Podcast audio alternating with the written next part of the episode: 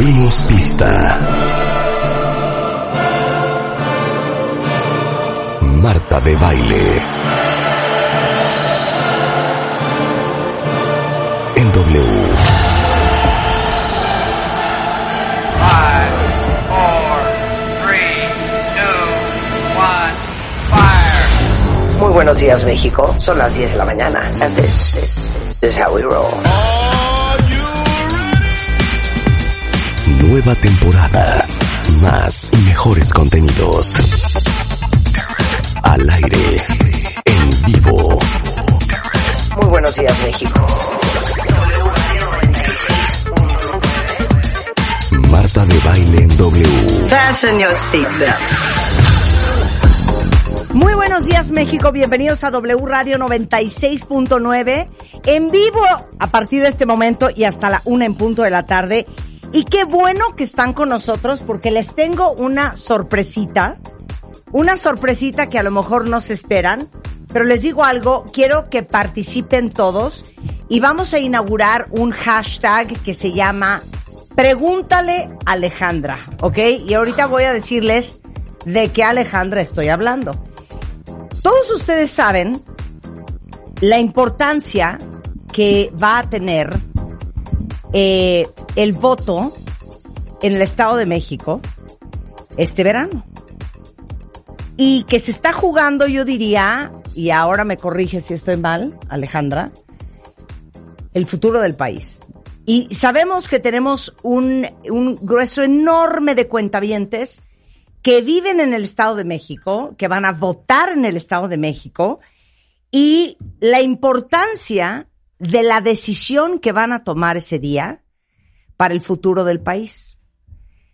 Aceptó mi invitación Alejandra del Moral, candidata de la coalición eh, PRI, PAN, PRD, Nueva Alianza al gobierno mexiquense, al gobierno del Estado de México. Alejandra Cuentavientes eh, es licenciada en Derecho por la Ibero, es licenciada en Derecho Internacional por la Universidad Complutense de Madrid, es maestra en Administración y Políticas Públicas por el TEC de Monterrey, ha sido diputada local, diputada federal, directora del Banco de Ahorro Nacional, secretaria de Desarrollo Económico del Estado de México y muy importante, secretaria de Desarrollo Social en el Estado de México. Ale, gracias por aceptar mi invitación y bienvenida a este Oye, programa. Tres veces presidenta del PRI, futura gobernadora del Estado de México. Eso, Chihuahua. Oye, ahora, espérame un segundo. Número uno, y porque esta mañana posteé una foto de la portada de la revista MOA, que es cómo dirigir la orquesta de tu vida. Y puse en el texto que la vida de todos es muy complicada y lo importante que es saber dirigir todo lo que sucede en la vida de cualquiera. Y lo primero que pensé ahorita que me, me volteé y te vi es, ¿eres mamá de gemelos? Sí. ¿De qué me estás hablando? Sí, tengo dos hijos, Alejandro y Eugenia de un año. Acabo de... Ah, de un parir. año, ni siquiera tienen 16, pon tú que ya vas a la mitad del camino. Tienen un año. Sí, acaban de cumplir un año hace una semana. Y estás por empezar tu campaña Así el es. Me levanto a las 5 de la mañana y termino como a la 1 de la mañana también. Y ahora dime que sigues amamantando ya para que yo me No, pegue no, no, un tiro. solo, solo amamanté cuatro meses. ok. Pero te levantas 5 de la mañana. Sí. Cuéntame tu día. Me levanto como 5 de la mañana, reviso los teléfonos, los niños se levantan como a las 6, hacen su última toma como a las 4 de la mañana, todavía no duermen. Si alguien, por favor, que nos está escuchando, aprovecho para hacer un comercial, si alguien que nos está escuchando sabe cómo dormir eh, a un bebé toda la noche seguida, por favor, se los agradeceré muchísimo. Y ellos se despiertan como 6, 6 y cuarto más o menos, es la hora en que la verdad los disfruto. Entonces me baño muy temprano para que ya cuando ellos despierten pueda yo estar Fresca, bañada. fresca. Sí, exactamente. Eh, me arreglo, juego con ellos un rato y ya me salgo porque tengo que salir dependiendo de a dónde vaya. Como hago una hora más o menos, hora y media de trayecto y ellos desayunan a las 8. O sea, su- porque están ya ahorita con alimentación Ya. complementaria, le ya, llaman. ya, ya, ya, ya. Que Entonces, la papilla. desayuno. No, ya no están en papilla, están Ya. en trocitos apenas. En trocitos de zanahoria, que su carne. Exacto. Y el vómito es bastante recurrente en estos momentos. Este, pero ahí va. Muy bien. Es Muy que contenta. pensé que le ibas a preguntar, a Marta. la Yo me pregunto, con todas las actividades que tienes, Ajá. eh, tienes gemelos. Un ¿Quién marido. en su sa- un marido, ¿quién en su sano juicio un día dice, no, pues me voy a lanzar para la candidatura, para, para, para la gobernatura del Estado de México. ¿Qué tal? A ver, lo que pasa es que, pues en realidad yo empecé mi carrera muy joven. Yo tenía 19 años, 20 años cuando decidí hacer política. Y todo empezó, Marta, porque en 2002 a mí me secuestraron seis días. Por eso me fui a estudiar fuera del país y estaba yo muy enojada con este país. Y mi papá un día me dijo, tienes de dos, seguir en la comodidad de la queja o ponerte a hacer algo. Y decidí iba a ponerme a hacer algo. Y a los 25 años me convertí en la presidenta municipal más joven de este país, mujer, en gobernar más de medio millón de habitantes. Es que bien dice el dicho, hija. Si uno quiere tener lo que pocos tienen, uno tiene que hacer lo que pocos harían. Y pocos harían eso a la edad que lo hiciste tú, que tenías cuántos años? 25. ¿De qué me estás hablando?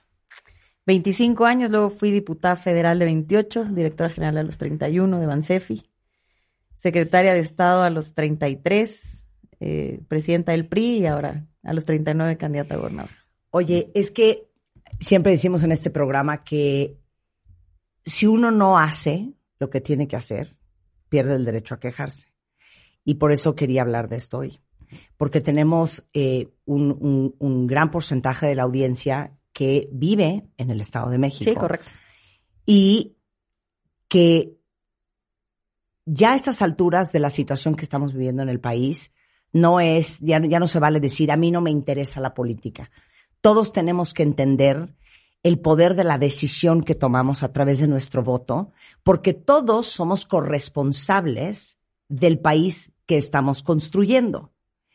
Y para todos los que están inconformes con lo que está sucediendo en México, si no hacemos algo, perdemos el derecho a quejarnos, no importa en dónde estemos. Y tú eres la gran esperanza de la oposición, estás consciente de eso. Y se va a jugar el futuro del país en la próxima elección del Estado de México. Bueno, a ver, el futuro de México pasa por el Estado de México, estoy consciente de eso, somos casi 18 millones de habitantes, somos 12.7 millones. o sea, es la base electoral más grande. Son 12.7 millones de votantes, más o menos en promedio cerrará en eso la lista nominal.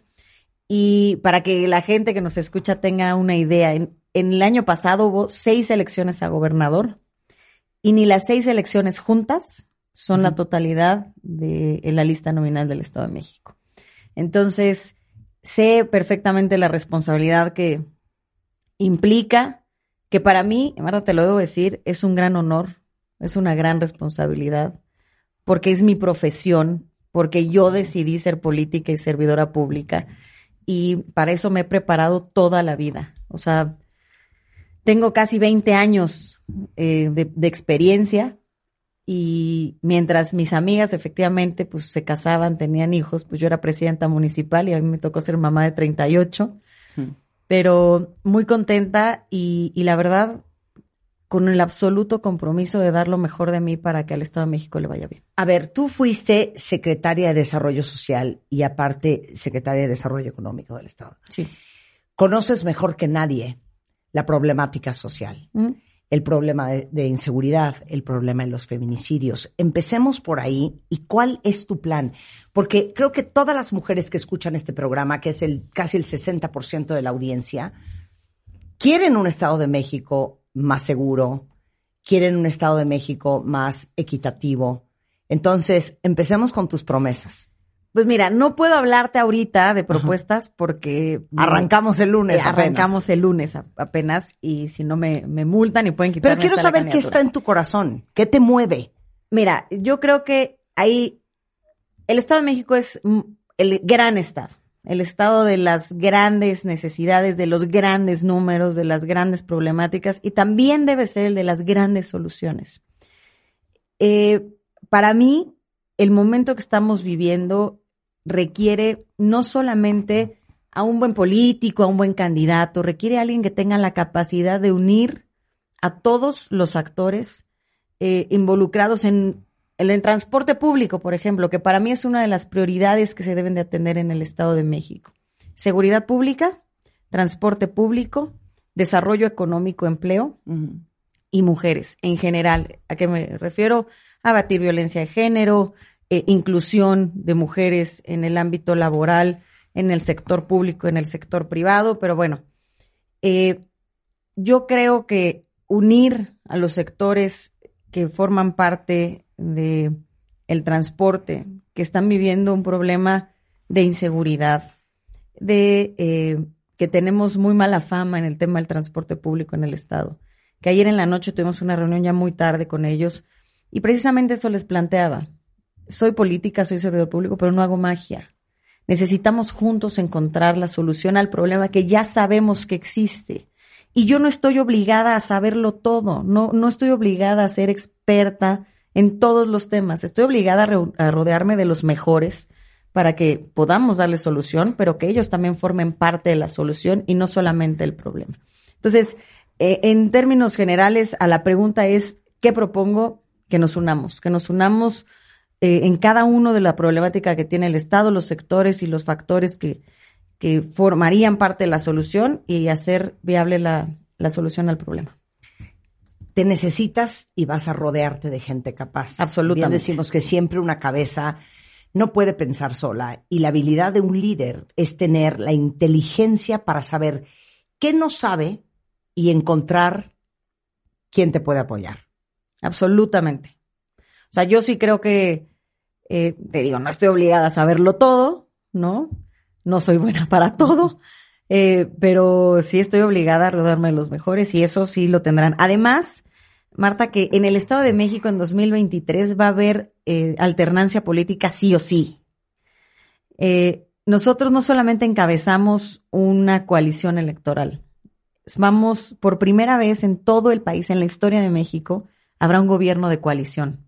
Firmamos un convenio de participación para que podamos cogobernar las diferentes, las diferentes fuerzas políticas y que podamos incluir diferentes pensamientos, eh, diferentes políticas públicas que nos permitan solucionar los problemas. El Estado de México es el más plural de todo el país. O sea, la realidad que tiene Catepec es completamente distinta a la que tiene Tejupilco en el sur, ¿no? Entonces su pluralidad nos obliga a ser de mente abierta, eh, de oídos, ojos, de, de todo para poder. Aquí la pluralidad es, es una virtud, no es un obstáculo. ¿Por qué deben de votar por ti y te están escuchando los mexiquenses? Mira, no puedo pedir el voto todavía. Este, tengo que ser muy cuidadosa con eso. Pero lo que pueden encontrar en Alejandra del Moral es una mujer franca, entrona, valiente, eh, capaz, experimentada en lo que hace. Cuando alguien tiene un problema en el corazón, un problema cardíaco, no va y busca un dentista. Vas y buscas a un cardiólogo que te ayude con el problema. Alejandra del Moral les ofrece eh, eso, alguien que ha dedicado su vida al servicio público y que además en los diferentes cargos que he tenido, no tengo un solo escándalo ni de corrupción, yo no le pido diezmos a la gente, es decir, no tengo, puedo decir con, con absoluta tranquilidad que en mi expediente lo único que hay son resultados y buenos, buenos resultados. Oye, la tarjeta rosa. Es Fuiste una la maravilla. coordinadora magistral de la tarjeta rosa. Resultados al día de hoy, porque sé que muchos de ustedes que nos están escuchando seguramente, y hoy mira, vengo de rosa justamente, eh, han encontrado tremendos beneficios por ese programa. Pues mira, por primera vez en el Estado de México, teniendo un gobernador hombre, se puso a la mujer en el centro de las políticas públicas. Y el salario rosa ha sido un éxito. ¿Por qué? Porque reconocen, hacen visible el trabajo que hace la mujer en su casa por ser ama de casa. O sea, es decir, ahorita lo que platicábamos, ¿no? Me levanto muy temprano, me acuesto muy tarde. Oye, no lo queremos perder el salario rosa. No, al contrario, no, al contrario, hay que, este, hay que potencializarlo y hay que ver de qué forma hacemos que a las mujeres, no solamente con el salario rosa, o sea, yo creo que nosotras las mujeres necesitamos más espacios para ser autónomas. Cuando a mí me hacen estas preguntas de, oye Alejandra, ¿y tú cómo, cómo le haces, no, con tus hijos? Yo creo que las mujeres tenemos el derecho de poder ser plenas en lo personal, plenas en lo profesional, este, poder echar un tequila y que no te crucifiquen, poder salir y, y- y ser libre, ser auténtica. Y yo creo que eso es lo que buscamos y, y- como política pública es, es parte de lo que se debe hacer. Oye, eh, muy importante, no solamente el, el tema de las mujeres. Hay cientos de miles de jóvenes en el Estado de México, empresarios, emprendedores. Emprendedores. Y el crecimiento debe de ser para todos. Tenemos también una audiencia de gente muy joven que está saliendo de la carrera, que está empezando su vida, que está buscando trabajo, que está buscando hacer empresa. ¿Qué piensas de ellos? Pues qué padre que podamos hablar también de estos temas, porque, mira, cuando hablamos de modernización, si ustedes me preguntaran qué te gustaría que seis años saliendo tú se quedara, eh, a mí me encantaría pensar en un gobierno que no le estorbe a la gente. La modernidad administrativa, eh, un gobier- gobiernos digitales, la tecnología, hacer uso de esta parte de la modernidad. Y el Estado de México tiene la infraestructura carretera más grande de todo el país, uno de los 125 municipios. Tenemos la infraestructura educativa más grande de todo el país, la infraestructura de salud más grande de todo el país. Y ahora con el nearshoring, el Estado de México tiene un potencial enorme que nos falta actualizarnos. Y tenemos que hacerlo muy rápido. Y para eso tenemos que fortalecer a las MIPIMES y a los emprendedores, para que estas cadenas de producción les permitan a ellos eh, dar y ser opciones para todo lo que pasa ahora en el comercio y en la modernidad económica e industrial en el Estado de México. Eh, los jóvenes, yo fui una presidenta municipal muy joven y son fundamentales. Mi equipo es joven, estoy rodeada de jóvenes, todo lo que yo pueda hacer siempre por abrirles camino será una prioridad para mí. Tengo un compromiso con mi género y con mis generaciones. Oye, ¿qué traes tú? ya sabes por dónde va mi pregunta, pero obvio te la voy a hacer. ¿Qué traes tú que no trae Delfina? Híjole, que mira, es una elección histórica. Por primera vez en la historia del Estado de México, solamente habrá dos candidaturas y las dos candidaturas están en mujeres. Entonces, tengo un compromiso de, de no hablar mal de ella, lo digo con absoluta claridad. Hablar mal de ella no, no me da plus a mí. Y yo creo que lo que sí puedo decir por mí es que yo no necesito que hagan la campaña por mí. Yo no tengo un titiritero. Soy una mujer autónoma, soy una mujer entregada, soy una mujer con capacidad, soy una mujer que puede perfectamente hablar por sí misma. Y a mí lo que sí tengo que, que decirlo y aprovecharlo es que desafortunadamente y a pesar de muchos llamados a debatir que he puesto y que he dicho, este, pues no me ha contestado ella, me contestan los hombres de ella. Y yo creo que eso es lo que podríamos nosotras como mujeres dar un claro ejemplo de cómo... Pero espérame, ¿cómo que no te contesta ella y que te contestan los hombres que la rodean? Sí, claro. O sea, yo hice el llamado a los debates, ¿no? Que la verdad creo que es- somos dos candidatas, que nos conozcan, que la gente sepa quién es quién en su persona, eh, como, no solamente como política, sino qué hace en las mañanas, con, con quién duerme, ¿no? Este, eso también pasa porque a la gente le interesa. Y yo hice el llamado al debate y quien me contestó fue su coordinador de campaña y el delegado de su partido. Y ella no, no fue para contestar. Entonces yo creo que aquí no dejaré de insistir en los debates. Los mexiquenses merecen conocer quién eh, debe ser su próxima gobernadora, deben de conocer y merecen conocer cuáles son las propuestas. Eh, pero creo que hay que darle altura a esta elección. Creo que hay que darle nuevas ideas, nuevas formas, y más si somos mujeres. Entonces, ¿qué te puedo decir? Soy una política franca, transparente, lo que ves es lo que hay.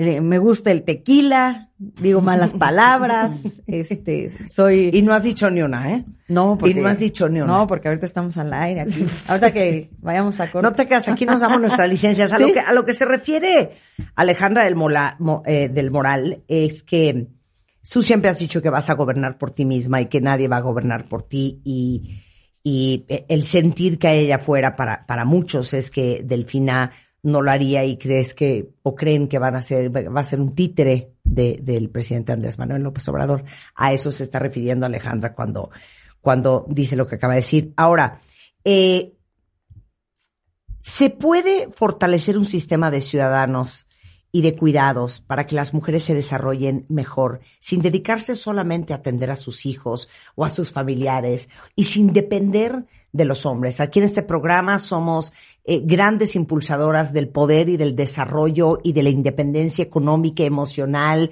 en todo sentido de las mujeres. Y tú eres una mujer. ¿Con quién estás casada? Se llama Mariano González. Oye, aplausos para Mariano, porque no cualquier hombre puede estar casado con una mujer con tu Aplausos perfil. para Mariano. Claro, ¿Sabes aguanta qué? vara. Eh, mi, mi, mi feminidad, mi empoderamiento no lo hace menos, menos hombre. Y eso yo se lo valoro muchísimo. Le agradezco muchísimo este, a mi marido que, que haya decidido compartir conmigo este, este tren. Y ¿Qué te dice? ¿Te aconseja? la, ¿sabes qué? No es fácil. Sí.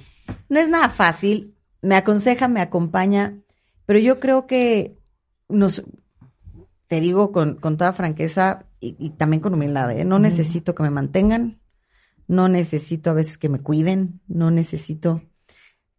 Lo digo a mi marido, yo lo que necesito es que, es que me quieras, que llegue yo a mi casa y que me des un abrazo y que me digas que Todo va a estar bien. Perdón, qué madriza te diste, todo va a estar bien, ven, ¿no? Sí. Y eso es suficiente. Y esto que hablas de- del empoderamiento, de, eh, de que pasa por la autonomía económica, soy una fiel creyente. Cuando fui directora general de Bansefi, creamos el programa integral de inclusión financiera. Dimos casi 700 mil créditos a las mujeres beneficiarias porque soy convencida de que el empoderamiento femenino pasa por la autonomía económica. Que las mujeres tenemos que aprender el 90, 90 centavos de cada peso, nosotras las mujeres se la dedicamos a la familia. Los hombres 70 centavos de cada peso. Entonces, nosotras 90 centavos. Y ese centavo que nos queda lo usamos para nosotras. O sea, no somos las, esos, ese otro 10, perdón. No, no somos de las que piensan en, oye, bueno, me voy a quedar con 20 para mi- mis uñas o para irme a pintar el pelo. No, son mis hijos, es mi casa. Entonces, esta parte de, de cómo no está mal que nosotras también tengamos esta posibilidad de, de ser mujeres plenas, de ser mujeres atendidas por nosotras mismas. Eh, y, y esta red de cuidados de la que hablas, que a mí me parece maravilloso. Yo hablo mucho de las colmenas que eh, buscaremos que la próxima semana que ya podamos hablar de propuestas, venga y te la platique. Es fundamental. Las redes de cuidados o las cuidadoras somos mujeres y no hay quien nos cuide a nosotras. Para mí, como candidata a gobernadora, es una de las prioridades eh, que, que estemos abiertas, abiertos todos a nuevas ideas, a nuevas formas de hacer política y que como mujeres entendamos que nuestras realidades requieren mucho más porque el sistema está hecho por ellos. Hay que meterle también nuestra mano, nuestras necesidades y Y, y todos queremos un, un país más moderno, un país más próspero. Eh, en Más todo ligero. sentido, en todo sentido, pero también en el sentido hasta cultural y, y- y económico y, y social y, y tener, y pienso en las mujeres del Estado de México porque dices, tienes un abanico enorme y un rango enorme de población. Pero queremos mujeres más independientes en todo sentido. Eh, queremos mujeres más educadas, más preparadas, porque al final eso hace mujeres más libres. absolutamente, No. absolutamente. Para Y tomar la decisión que, se que quieran, ronque la gana. la que quieran. Dejarlo, no dejarlo, hacer una empresa, estudiar, no estudiar, tener hijos, no, No tener, tener. hijos. Y bueno, tú has sido una mujer libre. He sido una mujer libre y me toca abrir brecha, romper techos de cristal y hacer que este país sea mucho más libre para nosotras. Oye, tengo preguntas de la audiencia, te A las ver. voy a hacer, ¿eh?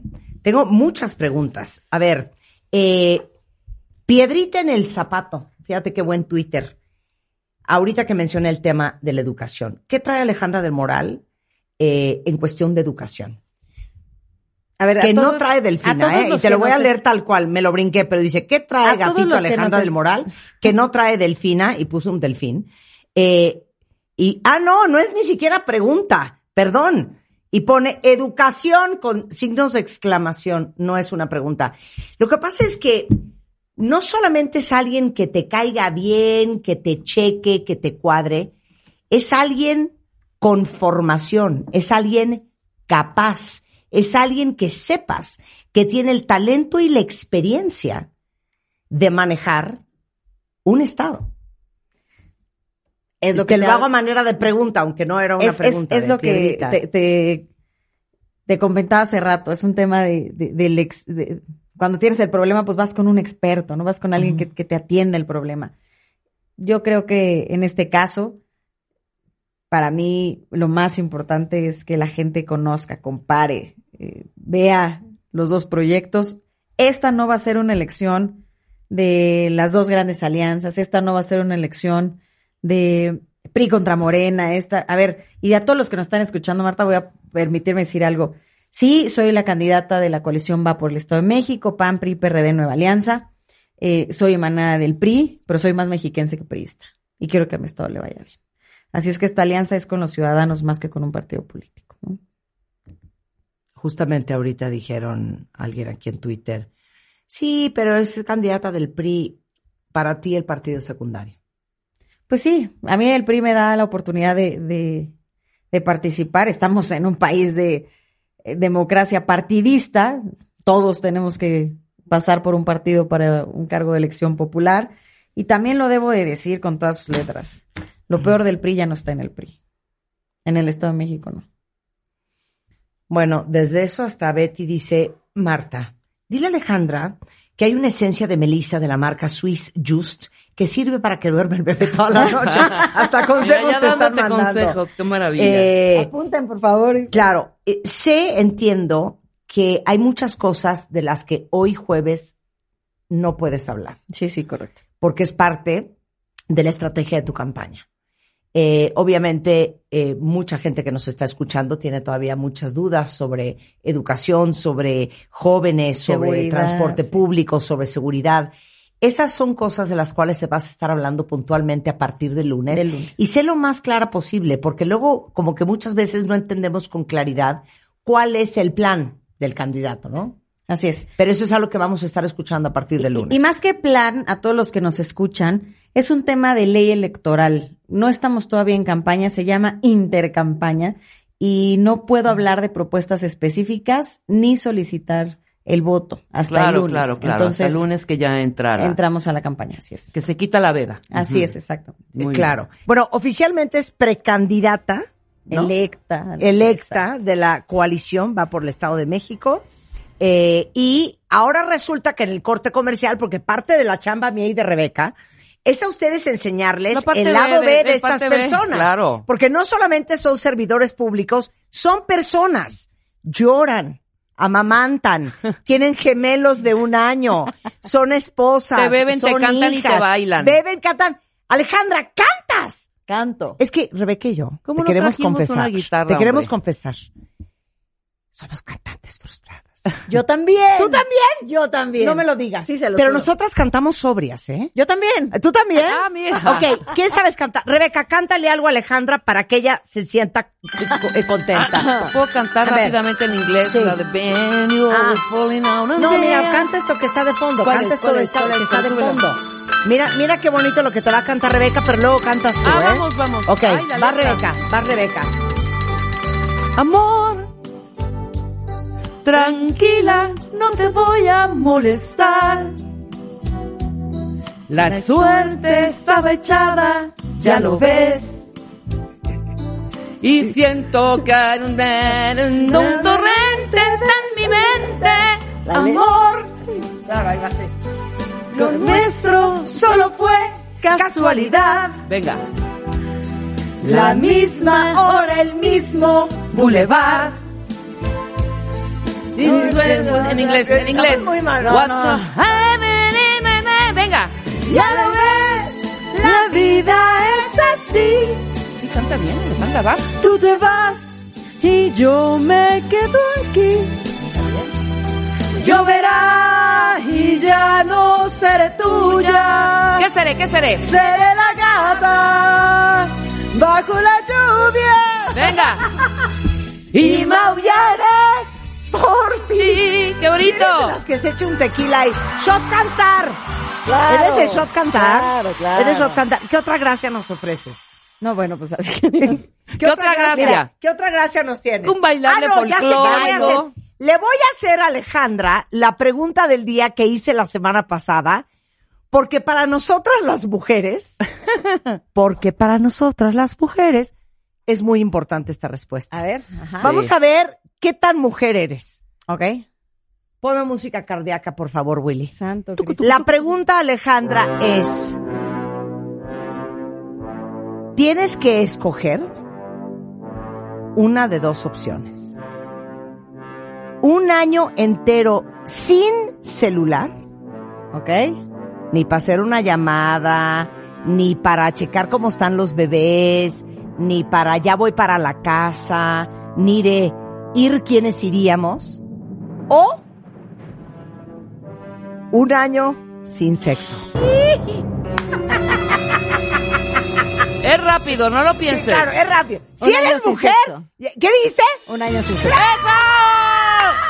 Es de las Esas nuestras. son mujeres y no pedazos ¿Cómo de- no? Imagínense. Claro. ya- Nada Oye, más, oye, nada más dijiste, no puedes hablar, no, y dije, me empezó a dar un ataque de Claro, ansiedad. un- una angustia espantosa, Sí, sí, sí, claro. Lo que pasa es que cuando hicimos esa pregunta la semana pasada, todos los hombres dijeron un año sin celular.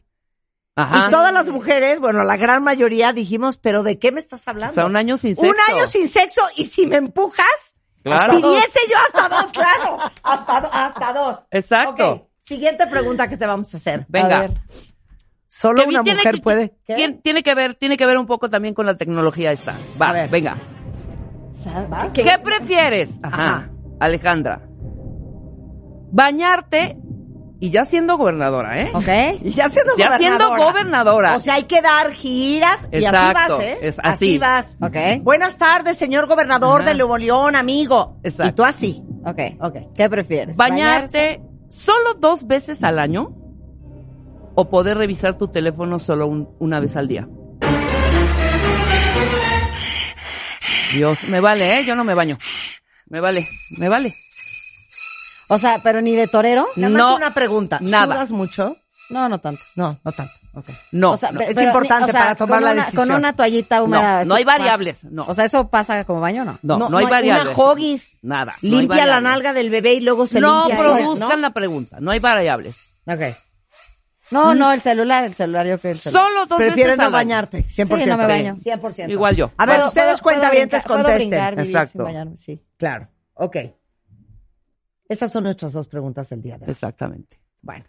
Hay otra. Ah, ¿Quieres otra? Para- quiero saber qué tan normal no, es que, soy. Es que te digo algo. Ayer hicimos una pregunta espantosa. No, entonces no Es, es espantoso. espantosa. ¿O cuál fue una de la, de la semana pasada?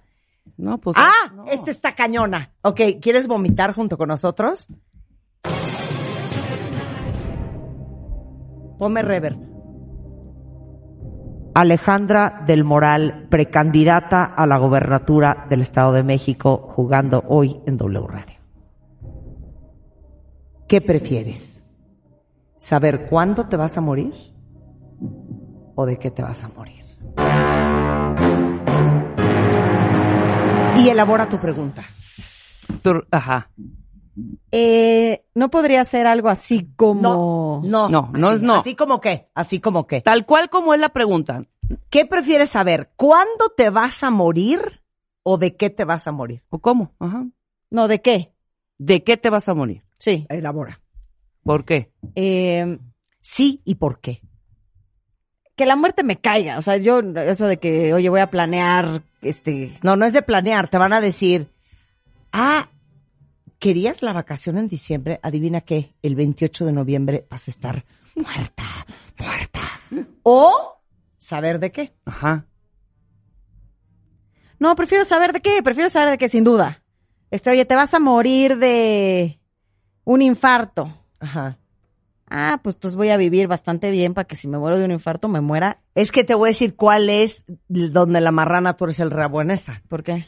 Porque todos tus hijos que están recién nacidos de un año, ma, ma, súbete al brincolín con nosotros. Y entonces tú, uta, no vayas a subirme al trampolín y, se me, me para el corazón. Claro. Bueno, no claro. necesi- Oiga, gobernadora, véngase a correr el maratón del Estado de México. No, No, hijo. No, porque me como me voy a morir de un infarto, no me vaya a dar ahí. Me va a dar una artritis No, reumatoide exacto, Debes estar crónica. con el Jesús en la boca también. Pero está peor que te digan te vas a morir el 28 de diciembre, ¿no? Pues ya estás tronando el dedo para ver qué día te nosotros cae. sí preferimos, acuérdate, Saber. saber. Saber, ¿El día? nosotros. No, no, no, prefiero- no. No, ¿Saber no, no, qué? saber de qué. Ah, ¿Saber sí, de qué? sí, claro. Porque igual sale la sorpresa de, sí quiero saber de qué. Vas a morir de viejita, ya chingaste. Claro. ¿Me entiendes? Claro. ¡Wow! Oye, te vas a, Puedes, te vas a morir No dormida, necesariamente, claro. Claro, eh, claro. de viejita. Y de de un un aneurisma en el cerebro. Exactamente. cállate. Pero el problema, Alejandra, era que como Marta y yo somos completamente y totalmente Hipocondriaca. ¿Eres hipocondriacas, hipocondriaca? Sí, un poco. A veces. Yo también, hija. Pero depende de mi estado emocional también. también, a veces. O sea, tipo... O sea, tipo cuando tengo mucha presión sí, o cuando... Que es casi nunca. Exactamente. Este, sí digo, híjole, creo que, creo que me duele la garganta. y, y entonces empiezo a pensar, ah, es porque no dije que lo que debía decir. Claro, en se me reunión, atoraron las me palabras. O sea, eres el rollo de la metafísica. Sí, sí, No, De claro, no, me pero- duele la rodilla. Es que no estoy siendo flexible No, Ale, en mi pero vida. Ale está en un rollo super Oye, zen. ubicas Espérate. el libro, ubicas el libro eh, How to Heal Your Body de Luis de Ojei, hija. Sí, sí, lo sí, tengo en sí. mi buró.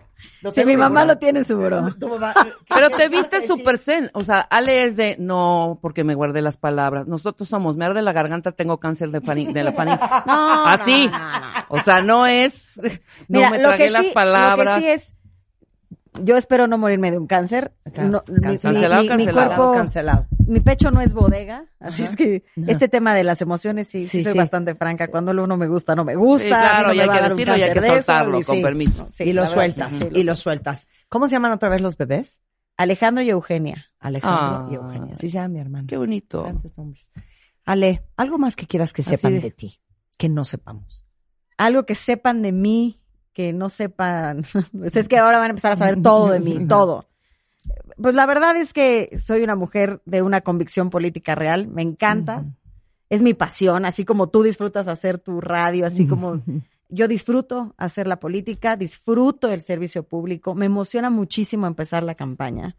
Y cada vez que me dicen, oye, no se puede, ya viste la encuesta del financiero, ya viste la encuesta del universo, ya viste la encuesta, vas abajo, me dan muchas ganas de decirles, gracias por subestimarme, no me Sí. conocen, señores. No saben Nos lo que vemos viene. el 4 de junio y voy a ser la próxima gobernadora. Ay, en el, no- bueno, en el nombre del Señor, que todo te salga como tú quieres, Alejandra. Muchas gracias. Empieza la campaña el lunes. Mil gracias por estar con nosotros. Muchas gracias. Eh, si le- no la conocen físicamente, la pueden ver en Alejandra DMV, eh, V, DMV, eh, Alejandra DMV, tanto en Instagram como en Twitter, si la quieren seguir.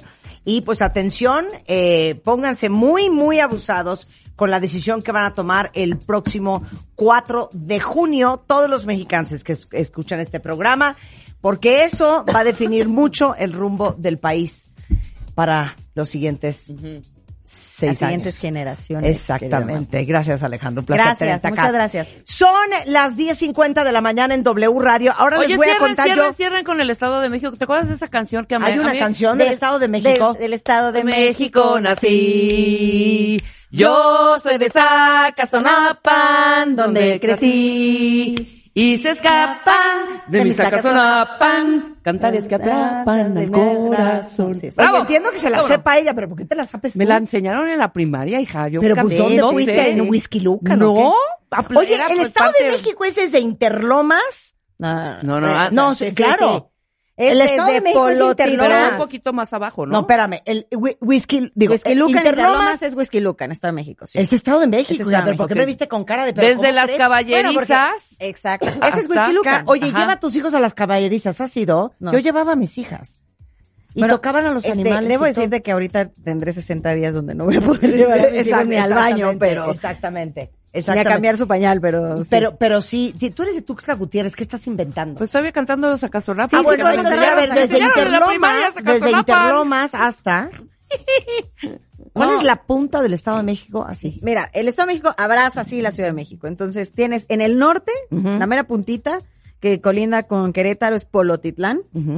El sur, sur, sur, sur, que colinda con Guerrero, Tlatlaya. Sí. En el sur oriente, colinda Ecatzingo con Morelos. Y colindamos en la parte norte, norponiente, nor- nororiente de Mascalapa y toda esa, la- esa parte con Hidalgo. Entonces, O sea, está, colindamos con- Está en el centro del... colindamos con Guerrero, Michoacán, Querétaro, Puebla, Tlaxcala y Ciudad de México. Claro. Bueno, ¿Sabes a dónde yo fui en el, en el Estado de México hace mucho? a la A marquesa. Santana Nichi. ¿Qué se hace en Santana Nichi? En Santana Nichi eh, era yo parte de un programa San Felipe del de, Progreso. eh, World Vision Sí. para Ah, claro, claro. a este, Saludos rurales. a todos mis paisanos Ay, Mazaguas de sí. San Felipe del Progreso. Sí, mi cierto. municipio de municipios consentidos Ahí favoritos, andaba sí. en Santana Nichi. Nichi, Nichi. ¿verdad? Sí. En Santana Nichi. Muy bien. Ya, pues muchas sí, gracias. gracias, Alejandra. Buen día a todos. Y ahorita, oye, pero en el Estado de México nací. que no quieren que se vaya. Gracias, Ale. Gracias. Hacemos una pausa en W Radio. Oigan, no los quiero poner con los pelos de punta, pero sí les voy a contar que hoy es el Día Mundial de la Concientización, tú ni oigas porque te vas a poner nerviosa, de el cáncer de colon y recto. ¿Saben quién se murió de cáncer de recto? Se van a quedar traumados para siempre. ¿Se acuerdan de Farrah Fawcett? Sí, claro. Es que tú claro. eres una recién nacida. hija. De Los ¿Cuántos Ángeles de? Charlie. 39. No, hombre, claro que te tocaron los ángeles sí, de. Charlie. Farrah Fawcett se murió de cáncer de recto. Entonces hoy va a estar el doctor Jorge Santín del Hospital ABC y vamos a hablar del Día Mundial contra el Cáncer de Colon y Recto, manual del comportamiento correcto del viajero y no me lo van a creer, salió una nota que moría yo de risa. ¿Es bueno quitarte los zapatos cuando llegas a tu casa? ¿Qué De tal? eso vamos ¿Sí? a hablar. Todo ¿Sí? ¿Es eso. bueno? No sé todavía. Bueno, no se lo pierdan, el vamos a- programa sí, sí, antes de eso. Es que hay dos tipos de personas. Las personas que andan con pantuflas en su casa, esa soy yo. Y, Y la gente que que, le encanta andar descalza. ¿Tú Yo descalza. No, es que yo descalza no puedo. En mi casa de Yo no puedo ni poner los pies en el suelo bajándome de la cama sin ponerme pantuflas. Pero mi, mi, mi, mi piso Esa- es... Somos equipo pantuflas. o Inocuo, equipo pie inocuo. Inocuo. Bueno, todo eso antes de la una, no se vaya. Escuchas a Marta de Baile. Síguenos en Facebook. Marta de Baile. Y en Twitter. Arroba Marta de Baile. Estamos donde estés. ¿Olvidaste tu ID de cuenta viente? En martadebaile.com. Y participa en todas nuestras alegrías. Son exactamente las 11.04 de la mañana. Quiero que todos pongan muchísima atención porque no saben la cantidad de historias que he escuchado de gente que se muere con el cuento del cáncer del colon. Y mañana es el Día Mundial contra el cáncer de colon y de recto. Y lo que a mí me trauma del cuento del cáncer del colon es que como todas las fregaderas del cáncer, no hay síntomas hasta que ya estás en una etapa avanzada. Y como en México somos mucho de comer y somos de comer mucho, tenemos una propensión a cáncer de colon bien, bien severa. Y sé que muchos de ustedes, cuentavientes míos, se la viven que si con el Riopan, que si con el Dexivant, con el eh, antiácido, con el antirreflujo, con el Libertrin para bajar la inflamación. En eso nos la vivimos literalmente Rebeca y yo. Entonces, déjenme decirles que este cáncer es el segundo con mayor tasa de incidencia en hombres y mujeres. Entonces, hoy invité al doctor Jorge Santín. Eh, Jorge es, aparte de cirujano, general, es certificado por el Consejo Mexicano de Cirugía General, es cirujano coloproctólogo, certificado por el Consejo Mexicano de Especialistas en Enfermedades de Colon, Recto y Llano, eh, fellow de cirugía laparoscópica en el Instituto Clinic de Malalties Digestives y Metabolics del Hospital Clinic y Provincia en Barcelona, en España, y presidente de la Sociedad Mexicana de Cirujanos de Recto, Colon y Ano. No puedo creer. ¿Sabes quién se murió de cáncer de, no sé si era recto o ano? Eh, Farrah Fawcett, ¿te acuerdas? Eh, sí, no sabía. ¿No sabías? No. Se murió de cáncer de ano, creo. Ok. O puede ser de recto, o Eh, puede, ser, una de, las dos. De los dos. Es este. es un poco más noble el de ano. Neta, pues se murió de eso. El tratamiento es un poco más. La gran, la gran fácil. Farrah Fawcett. Ahora, ¿por qué es tan importante hablar de este tema?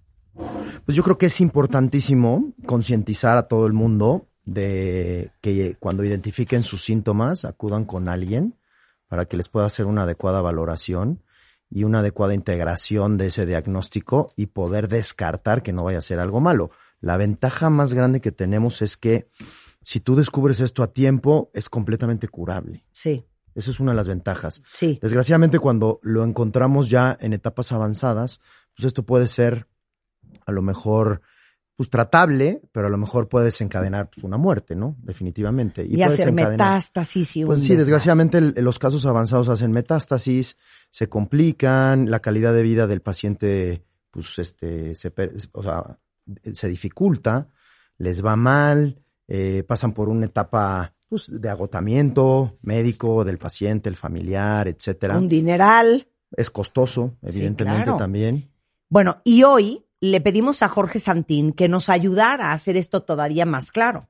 Entonces, la valiente Gabriela vino a contarles cómo le diagnosticaron y cómo se dio cuenta que lo que ella tenía era cáncer de colon. A ver, Gaby, dame la mano, Rebeca. A ver, lánzate, Gaby. Para empezar, ¿cuántos años tienes? Tengo 48 años. 48 años. 48. Ok, cuéntame el Via Crucis. Bueno, pues yo siempre fui una persona saludable, Ajá. ¿no? Eh, siempre he tratado de comer bien, hacer ejercicio, normal. Eh, yo empecé con eh, un sangrado eh, al evacuar eh, y esto se presentó en diciembre del 2021. Eh, cuando se presenta este sangrado, lo primero que hago es preguntarle a mi ginecóloga, oye, este, tengo un sangrado, ¿qué No, sucede? pero espérate, pausa, time, time, time. Antes del sangrado, ¿nada? Nada, Distensión, nada, acidez, nada. panza de embarazada, Nada. náusea, Nada. reflujo, Nada. garganta quemada, Nada. espasmos, Nada. cero. Un solo dolor no tuve. Nada. Ent- estreñida, nada. Nada. Un día vas al baño y ves sangre. Un día voy al ¿Roja baño. o negra? Roja. Roja. Roja. Roja. Entonces, ahí pregunto a mi ginecóloga, oye, ¿qué puedo hacer? Eh, estoy viendo esto, me está sucediendo esto. Y me canaliza con el doctor Santín. Dijo, ¿sabes qué? Te digo algo, bendita ginecóloga, ¿eh? Sí, Porque claro, te hubiera dicho, sí. no, hija, seguro es algo que comiste. Seguramente tienes una fisura anal, como hemos aprendido con Jorge. O sea, muy bien tu ginecóloga, aplausos Sí, para ella. Entonces te manda con Santín. me manda con el doctor Jorge Santín. Eh, llego con el doctor Jorge y eh, yo asumía, porque obviamente estuve revisando, buscando qué podría ser, error, ¿no? ¿En. ¿En Google? Sí, sí, claro. Ay, cállate, error, cállate. error, eso no, es se que hace, deberían ¿no? de ban Google Forever para buscar cosas, este, porque todo sale cáncer. Claro. Oye, tengo una, un lunar en la uña, puede ser cáncer. Oye, me, me pica mucho el oído, puede ser cáncer de la cóclea. O sea, todo sale cáncer en Todo. Google. ¿Estás de acuerdo? Todo. Ok.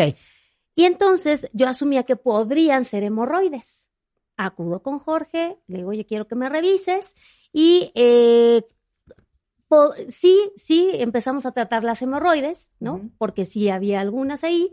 Y eh, comenzó así el tratamiento. Paró el sangrado como dos meses. Yo dije, ya la libré, ya no tengo nada. Fueron las hemorroides, increíble. Regresa el sangrado. Más, más fuerte, mucho más fuerte, más intenso. Y inmediatamente le hablo a Jorge, le digo, sigo con el sangrado. eh, él me dice, ¿sabes qué? Inmediatamente una colonoscopia. Y eso ya no me gustó. A Así ver, es. ahora voy a hacer pausa, volteo con Jorge. Llega ella y te dice, o sea, ¿qué le preguntaste? Pues hacemos una historia clínica, como ver, lo hemos platicado. Eh, échamela, échame la historia clínica. Lo primero que le preguntamos al paciente es sus síntomas y ella me dice, pues bueno, traigo sangrado. Y entonces preguntas acerca de las características del sangrado, como tú lo hiciste perfectamente bien, pues ya casi estás lista para diagnosticar. sí, sí, sí, Ahorita si es negro, si es rojo, etcétera. Pues la cantidad de veces, si se asocia con las evacuaciones, si hay dolor, todos los síntomas que le preguntaste, que ella te dijo, no tengo, no tengo, no tengo. Entonces, evidentemente es un sangrado y entonces hay que estudiar el sangrado por la edad que tiene, por las características, por el antecedente y por la historia clínica, pues tienes que descartar un sangrado de la parte, digamos, distal del colon, o sea, recto, ano, etcétera. A las horas de hacer la, la exploración física, que es cuando integras todo lo que te platica el paciente, evidentemente, Gaby, tenías eh, hemorroides enfermas. Entonces, con esos datos y con esos síntomas, pues bueno, el tratamiento se acercaba o se orientaba a hacer un diagnóstico de enfermedad hemorroidal. Tan, tenía las hemorroides que probablemente, llegando a las conclusiones y ya viéndolo en retrospectiva, ya tenía las dos enfermedades. Sí. Le das tratamiento para hemorroides, de hecho le hicimos algunos, este, le colocamos algunas ligas, etcétera, y mejoró, en realidad. vuelve a sangrar y entonces ahí, Ahí es donde dijiste, esto ya no me esto no gusta". es normal porque ya tiene tratamiento y evidentemente ella tenía enfermedad hemorroidal y siguió con el sangrado. Al tratarlas, al revisar, no me gusta, entonces pues evidentemente va a una colonoscopía. Ok. Y la colonoscopía es básicamente te meten un, una cámara en la cola. Correcto. ¿Te, gustó como lo dije? Súper profesional. Una cámara en la cola. Una cámara por el ano y el recto y vamos a revisar el ¿Y qué, colon. y, qué, ¿Y qué buscas? Tenemos, lo que hacemos primero es que el paciente tiene una preparación previa los dos, tres días antes del estudio, se laxa con un medicamento, le da diarrea completamente la tarde previa al estudio, se limpia todo el intestino y entonces a la hora de nosotros meternos no tenemos materia fecal. Ese aparatito que tú dices que tiene una cámara infla, mete aire y entonces distiende el colon, entonces vamos como por un túnel. Vamos viendo todas las, Todas las paredes, paredes. del colon, vamos viendo la mucosa del colon y la finalidad es revisar todo el colon. Entonces, tenemos chance de meter instrumentos, tomar biopsias, quitar pólipos. eh, Y cuando entraste al colon de Gaby, ahí mismo viste estos cáncer. así es.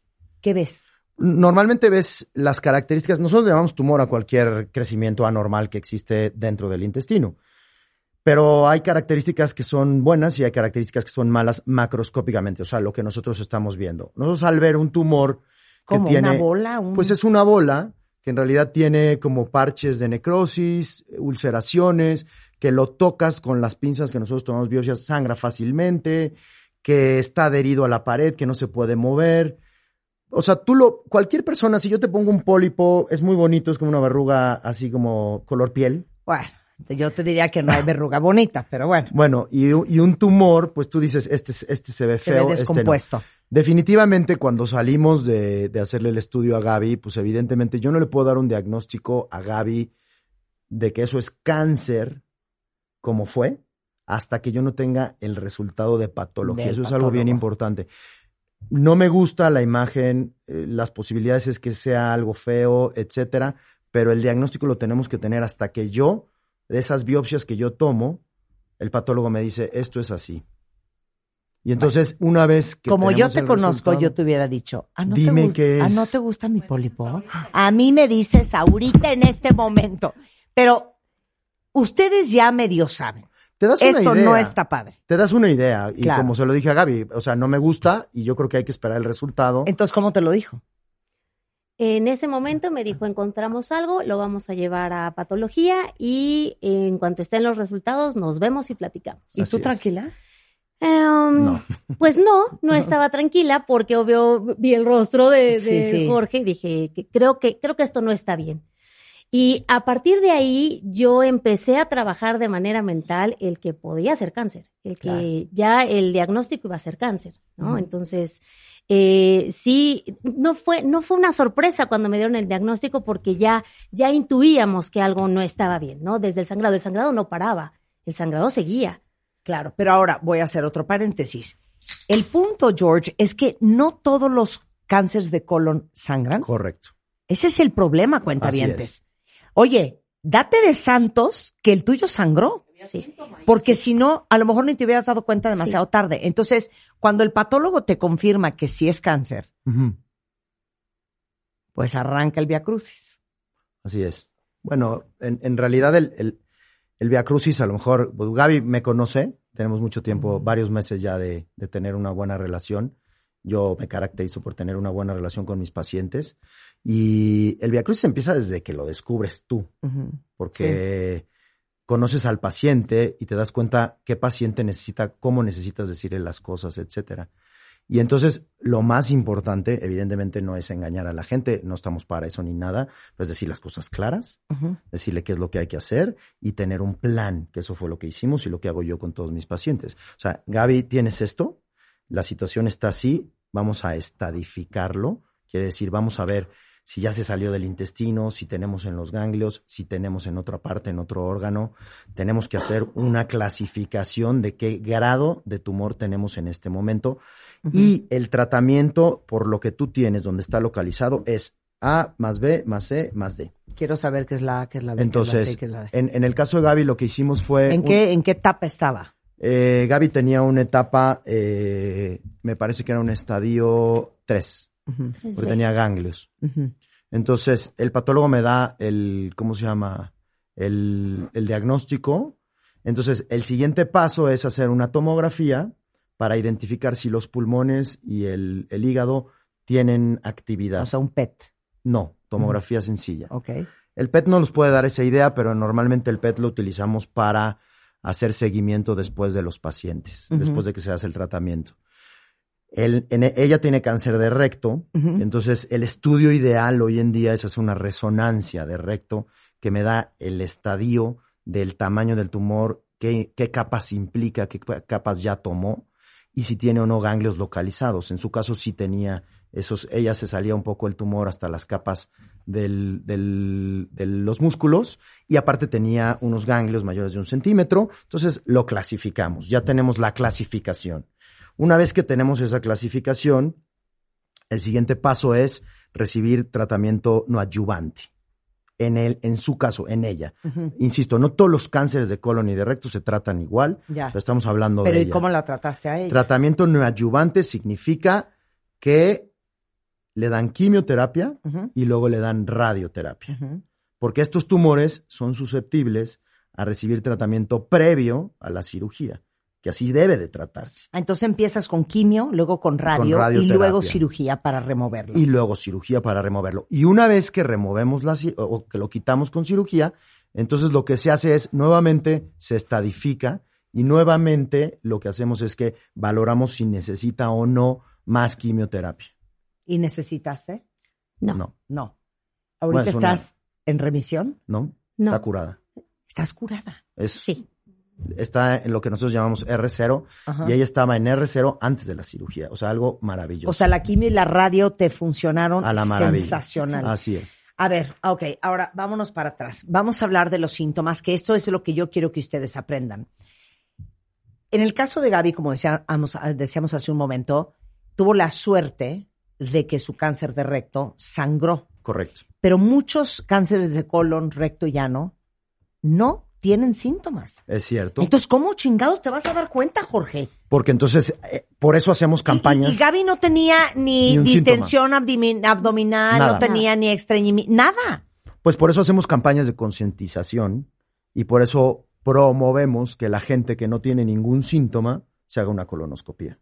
Y lo promovemos a las edades que son más frecuentes cuando se manifiesta más frecuente este tipo de enfermedad. Porque si te hacemos una, una colonoscopia entre los 40, 50 años, a partir de los 45, y encontramos pólipos, o por alguna razón tienes antecedentes de que algún familiar en línea directa tiene un tumor o ha tenido un tumor, sospechas y haces antes o previenes antes con una colonoscopia. Tú haces una colonoscopia y te encuentras un pólipo que puede ser una lesión precursora de este tipo de problemas, lo resecas y se quitó el problema.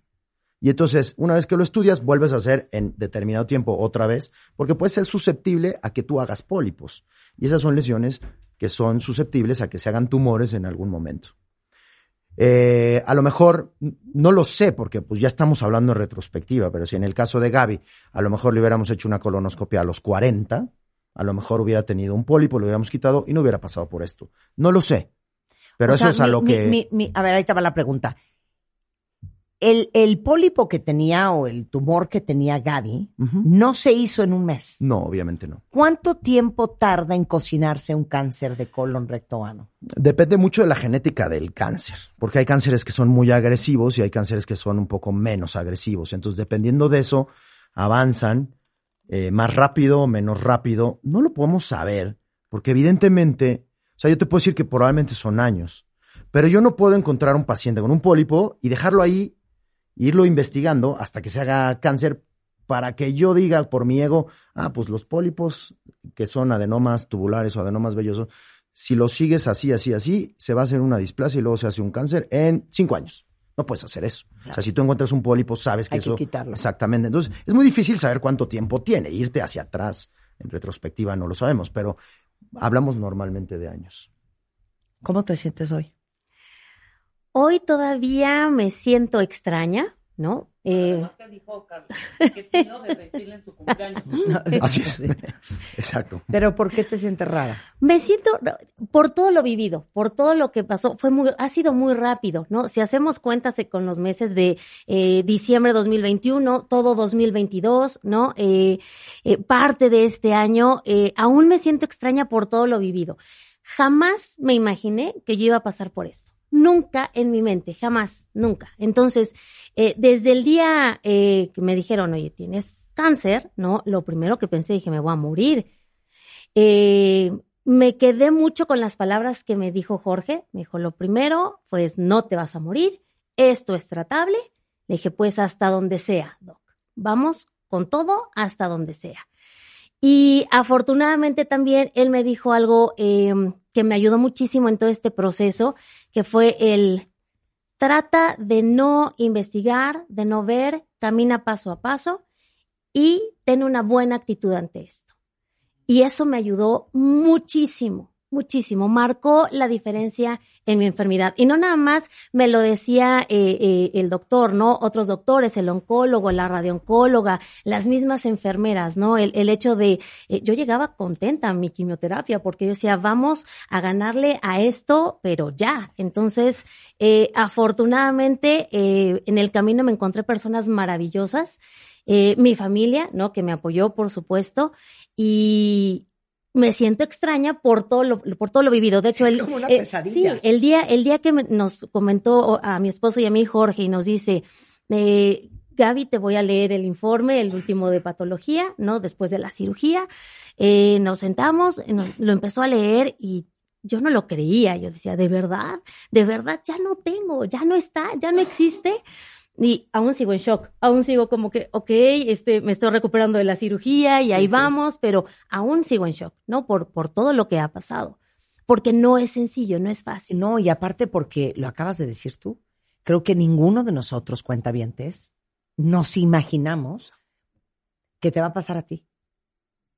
Y sobre todo, como tú dices, cuando eres una mujer súper sana y haces ejercicio y comes muy bien. Y... ¿Por qué, Jorge, hay más cáncer de colon que nunca? Bueno, eso es un poco por los factores de la alimentación, el mundo occidental en el que estamos, la obesidad, el sedentarismo, eh, el tabaquismo. O sea, nuestra, nuestra cultura tiende a ser menos activa, a comer un poco más de alimentos pre- preparados, te olvidas un poco más de las verduras, de la fibra, etcétera. Y, y esa es una de las razones. Y la otra razón es que hoy en día tenemos a lo mejor más tecnología para diagnosticarlo también más a tiempo. Hoy en día también la gente habla mucho de sus problemas que antes a lo mejor no pasaba. Hoy te enteras inmediatamente de todo lo que pasa en todos lados y de lo que te pasa Estoy, a ti. ¿cómo Entonces, estás? Malísima. ¿Qué tienes? etcétera. Oye, es que fíjate que me duele, ¿no? Sí. Sí, compartimos mucho más. Se Exactamente. diagnostica más, pero estamos más enfermos que nunca. Sí. Comiendo peor que nunca, Y hay más gordos que nunca. También, así es. Sedentarios, no hacemos ejercicio, etcétera. Y también otra es que a veces este, tenemos la cultura de que mejor no me entero, porque si me entero, me- ¿qué va a pasar? Entonces, eso es algo de lo que es bien importante concientizar a la gente, la cultura de la prevención. Todas las, o sea, esta es una enfermedad muy frecuente, de los, ya lo mencionaste, los tumores más frecuentes, pero todas las enfermedades son prevenibles. Con una buena alimentación, con una salud, con ejercicio, etcétera. Claro. El 70% de los cánceres colorectales son diagnosticados cuando la enfermedad ya está en etapa avanzada, justamente porque muchas veces no hay síntomas. Y entonces se prevé que para el 2030 la incidencia eh, aumente 140%. Esto quiere decir que más de 27 mil personas menores de 50 años van a ser diagnosticadas de cáncer colorectal. ¿Y la genética y el historial familiar qué tanto tiene que ver? Mucho. Es ¿Por una parte importante. Pues porque tienes el factor genético para que tus células, cuando se están multiplicando, no se multipliquen correctamente y haya una alteración en ese código genético y se, se- se formen células malignas. O sea, sí es importante. O Hay sea, si le preguntas, Obviamente. ¿hay cáncer en tu familia? una- ¿Quién tuvo cáncer? una- ¿Cáncer de qué? Es una pregunta obligada. Eh, normalmente en la historia clínica hay un apartado que se llama antecedentes heredofamiliares y les preguntas sobre todo sobre los papás, sobre los abuelos, qué tipo de enfermedades han tenido, si hay algún tipo de cáncer, alguna enfermedad que se pueda transmitir o que se pueda heredar de manera genética, ¿no? Y el gran tema es que eh, Gaby, ¿tienes cuántos años? 40 y- 48. 48. Pero entonces tuviste cáncer de colon a los 46. Siete, ¿no? No, 47. 47. 47. Ahora, Sí, siendo el segundo con mayor tasa de incidencia en hombres y en mujeres, y el hecho de que, como escucharon en el caso de Gaby, no hay muchos síntomas, es bien común que encuentren el cáncer de colon en etapas avanzadas. Sí, y desgraciadamente, sobre todo en este país. A ver, ¿no hay síntomas? ¿O hay tantitos? ¿O de qué tenemos que estar pendientes?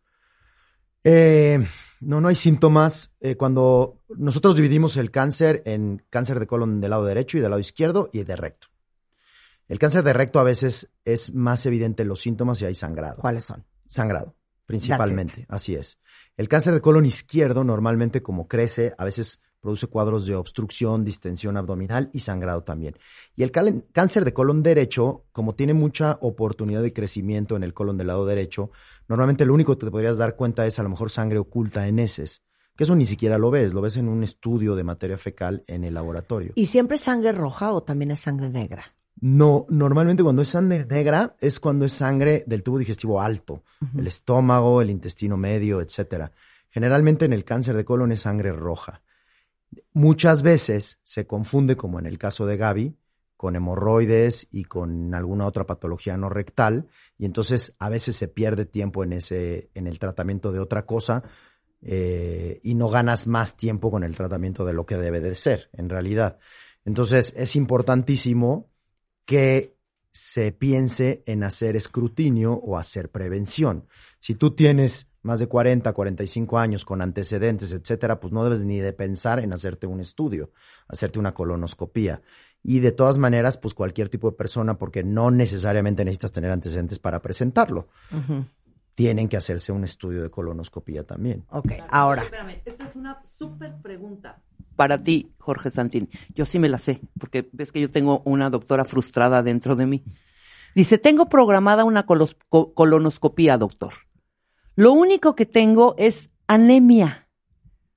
¿Por qué la colonoscopía? Preguntas a, ¿eh? Sí, muy buena, porque ahí también hay muchos médicos que de repente te hacen un estudio, te hacen un estudio al azar y sales con anemia.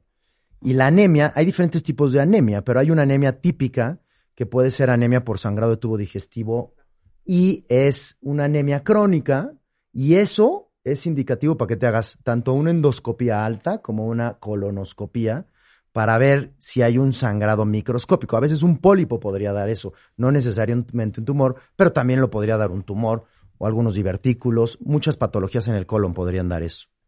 Oye, y pregunta, Gaby, ¿en tu familia había historial de cáncer? De cáncer de colon, no. No. Pero no tiene que ser nada más cáncer de colon. No, Cualquier bueno, pero, otro cáncer. pero para ella el factor de riesgo más importante hubiera sido tener cáncer de colon, un, un, una- un miembro de su familia en forma ascendente. Bueno, para que vean lo importante de lo que estamos hablando el día de hoy, al hilo, al hilo, lo que estoy leyendo en Twitter. Ana Castro dice, eh, por ejemplo, que su papá tuvo cáncer de riñón, le quitaron el tumor y después de un tiempo le detectaron otra cosa que al final acabó siendo cáncer de colon. Pues es que puedes encontrarte muchos tumores de manera sincrónica, o sea, puedes tener un tumor de una cosa y otro tumor de otra cosa. Es, desgraciadamente es mala suerte, ¿no? Y se tratan de forma diferente. O puedes tener un tumor originado en un, en un órgano que se pega o se disemina hacia otro órgano también. Claro. Shiva San, mi prima de 61 años, acaba de morir hace unas semanas por cáncer de colon. Se lo encontraron en mayo del 2022, ya no pudo salir, se lo detectaron ya con metástasis. Eh, Carlita dice, mi esposo está traba- trabajando en el tratamiento para atender su cáncer de recto, nadie en su familia lo ha padecido, ningún tipo de cáncer. Y la pregunta es, ¿las emociones tienen influencia? Es lo que nos han dicho mucho. Eh, A ver, es que hasta sonrió el doctor. Y te voy a decir por qué te lo pregunto. Porque un chorro de doctores eh, totalmente alópatas tradicionales hablan de la importancia de las emociones. Mira, yo te voy a decir mi opinión. ¿Qué opinas tú de tu corazón? Exactamente. Científicamente las emociones no tendrían por qué tener ninguna afectación. O sea, yo por, o sea, yo no, emocionalmente no me buscaría un cáncer, evidentemente. Pero yo creo que la actitud en la vida lo hace todo. Entonces, la verdad es que yo he visto pacientes que, que tienen cáncer y que se deprimen y esto y lo otro. Y la verdad es que sí ves cómo merma su tratamiento. No es lo mismo. Yo la verdad es que tengo la fortuna de haber conocido a Gaby y Gaby es una persona optimística, es una persona que nunca la vi eh, abatida, siempre fue para arriba, siempre estuvo alegre, siempre estuvo entusiasta. Y yo creo que eso hace completamente toda la diferencia en cómo abordas un problema. Y estoy hablando de un problema médico, pero tenemos una cantidad de problemas en el, en el, en la vida, ¿no? En la Claro. vida. Pero creo que sí influye muchísimo. Como tomes tú las cosas, creo que así es. Y como te sientas, etcétera. Bueno. O sea, es mala suerte, me pasó. Ok, pero vamos a tomar el toro por los cuernos y vamos a ir adelante. A ver, mi esposo tiene cáncer de colon. Se lo diagnosticaron, no vas a creer lo que acabo de leer, por un hipo terrible que no se le quitaba con nada. Pues no va, o sea, ¿Cuál no, es la conexión? Ninguna, yo no, yo no entendería ninguna conexión. El hipo normalmente está dado por los nervios que inervan el diafragma y por alguna alteración. Yo creo, a ver, más o menos, vamos a pensarlo así rápidamente. A lo mejor podría tener distensión, un cuadro oclusivo, y eso irritaba a lo mejor el diafragma y por eso empezó con el hipo. Ya, no sé, eh, supongo. Ya. Oye, mi esposo tiene cáncer de colon. eh, ah, no, esa es la misma. Tengo 29 años. Mi tío paterno murió de cáncer de colon. Yo me debería de hacer una Sí. endoscopía, dice Yolanda. Sí, yo creo que sí. O sea, aunque no es en línea directa, no es sus padres, pero es el hermano de su papá o de su mamá. Sí. Tienes antecedentes familiares. Ahora, ¿cuál es el examen para ver cómo está tu colon ano y recto? ¿Solo la colonoscopía? ¿No hay un examen de sangre? Hay un examen de sangre en el que puedes sacar, eh, hay unos, al- algunos exámenes de sangre en donde sacas algunas eh, células genéticas donde puede ver, donde puedes ver si pudiera llegar a haber algún crecimiento anormal en materia fecal, se sacan esas células. Eh, puedes sacar un sangre oculta en heces, que hay sangrado, que no lo ve el paciente, pero está mezclado con las evacuaciones. Y la colonoscopia, lo ideal. de Pero a la- ver, pero espérame. Dime el primero, porque es más, en, en Telegringa, no sé si ustedes han podido ver, cuentavientes, hay un anuncio que sale a cada rato de un kit Ajá. que te mandan a tu casa, no me acuerdo cómo se Sí. llama. Y tú haces no sé qué y lo mandas de regreso y ya te dicen cómo estás. Sí, lo que hacen es que estudian las células de la materia. O sea, Eso que me estás diciendo. En la materia fecal hay despeñimiento de las células del intestino y entonces lo que ellos ven son células malignas. Si hay células malignas, existe una posibilidad de que puedas tener un tumor. No necesariamente, porque pudiera haber sido una célula que se hizo mala y se desprendió y no hizo nada más. Pero entonces esa- ese estudio te lleva a hacer una colonoscopia. Ok, ¿cómo se llama ese estudio en México? No me acuerdo, porque no lo tenemos así muy, muy a la mano. Entonces, ¿cuál es el que dices Es sangre tú que se oculta hace? en heces. Sangre Ese sí. oculta en heces, Sí. ese es el único. Exactamente. Si ustedes Aquí nos están México escuchando de Estados Unidos, así. no me acuerdo cómo se llama el Yo producto. tampoco me acuerdo cómo se llama. Se llama Colo something. Algo, yo también Sí. lo he visto en los anuncios. Ok, pero entonces en México te tendrías que hacer un examen de sangre oculta en heces, En heces, sí. y una colonoscopia. Y una No hay de piña. Si la sangre oculta en heces es positiva, entonces tienes que, digamos, hacer historia clínica, ver los síntomas del paciente, etcétera, y lo más seguro hacer una colonoscopia para descartarlo. La ventaja de la colonoscopia es que tomas biopsias y tomas este o puedes quitar el pólipo o puedes quitar un segmento, ¿no? Bueno, no un segmento, un pedazo. ¿Ok? A ver, esta es la pregunta que no quiero hacer, porque aquí vamos metidas en el grupo, Rebeca y yo, ¿ok? Pero eh, varias cuentavientes preguntaron lo mismo. Si tú padeces de síndrome de intestino irritable. Irritable. si te la vives con colitis, si tienes gastritis, si se te distiende el estómago y encima de todo padeces reflujo, eh, cualquiera de las anteriores o todas juntas, Me tengo que. o sea, ¿eso se puede convertir en cáncer? ¿O Son más bien no las vas a vender de otra manera? No. Lo que es bien importante es que, o sea, tienes que analizar en conjunto todo al paciente, muchas cosas, sus antecedentes, la edad, etcétera, todo eso. Los pacientes que tienen síndrome de intestino irritable, tarde o temprano se tienen que hacer una colonoscopia porque son síntomas que se pueden confundir con un cáncer. Entonces, sí, evidentemente, si tienes síndrome de intestino irritable, son síntomas que a veces te puede dar el cáncer, que son síntomas inespecíficos. No porque el síndrome de intestino irritable acabe en en cáncer. cáncer. Exacto. El síndrome de intestino irritable no da cáncer. Hay padecimientos inflamatorios intestinales como CUSI, como Crohn, típicamente CUSI, que son enfermedades inflamatorias intestinales del colon, que da otro tipo de síntomas que son diferentes al síndrome intestino irritable, Sí. que eso sí se pueden hacer cáncer. Claro, pero el punto es que los que padecemos del estómago, es bien fácil que, ah, pues como siempre padeció el estómago, pues son las mismas cosas que siempre tengo y no te hagas una colonoscopía. Correcto. Y que en realidad lo que estaba sintiendo era, un cáncer de colon. Correcto. Gracias, Jorge, por quitarnos la paz el día De de, hoy.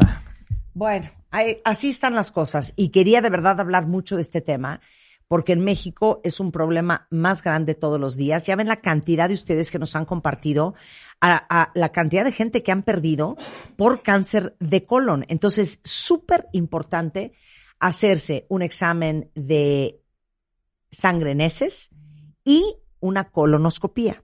¿A partir de qué edad, Jorge? Pues se recomienda entre los 40 y 45 años, más o menos. Ya arrancar. Más o menos. ¿Cada sí. cuánto hay que hacérsela? Eso depende, porque tú te haces una y tienes hallazgos, a lo mejor no sale absolutamente nada, entonces seguramente la otra va a ser en varios años, pero Ajá. si tienes pólipos a lo mejor se acorta esos años para volverla a repetir, porque quiere decir que eres una persona susceptible a tener pólipos. Claro. Bueno, pues ahí están las cosas. Jorge, mil gracias. A ver, ¿dónde te encuentran todos los que necesiten checarse? Les voy a pasar el teléfono del consultorio del doctor Jorge Santín. Jorge Santín, como les decía, es presidente de la Sociedad Mexicana de Cirujanos de Colon, Recto y Ano. Él es coloproctólogo y está en el hospital ABC. ¿Qué observatorio? No, Santa Fe. En Santa Fe. Los teléfonos del consultorio son 55 44 44 18 13. Es DR Jorge Santín en Facebook y DR Jorge Santín en Twitter y Doctor Santín, DR Santín en Instagram, para que estén muy cerca de él. Y acuérdense que en martadebaile.com tengo el directorio con todos los doctores con los cuales trabajamos. Si algún día necesitan algún súper especialista, sepan que siempre pueden ir a martadebaile.com. Y Gaby, te aplaudo, te celebro tu actitud, tu salud y que hoy estés tan bien, pero sobre todo que hayas venido a compartir tu historia para salvarle la vida a alguien más. No, al contrario, muchas gracias. Un mensaje gracias. para todos los que te escuchan. Sí, eh, algo que yo quiero transmitir y que me ha dejado todo esto, lo primero es que al notar algo extraño en tu cuerpo, lo que sea, acudir con un médico especialista, no dejarlo pasar, porque a veces, y, y creo que eso marca la diferencia, ¿no? A veces decimos, no pasa nada, mañana me siento bien y a lo mejor después regresa ese síntoma.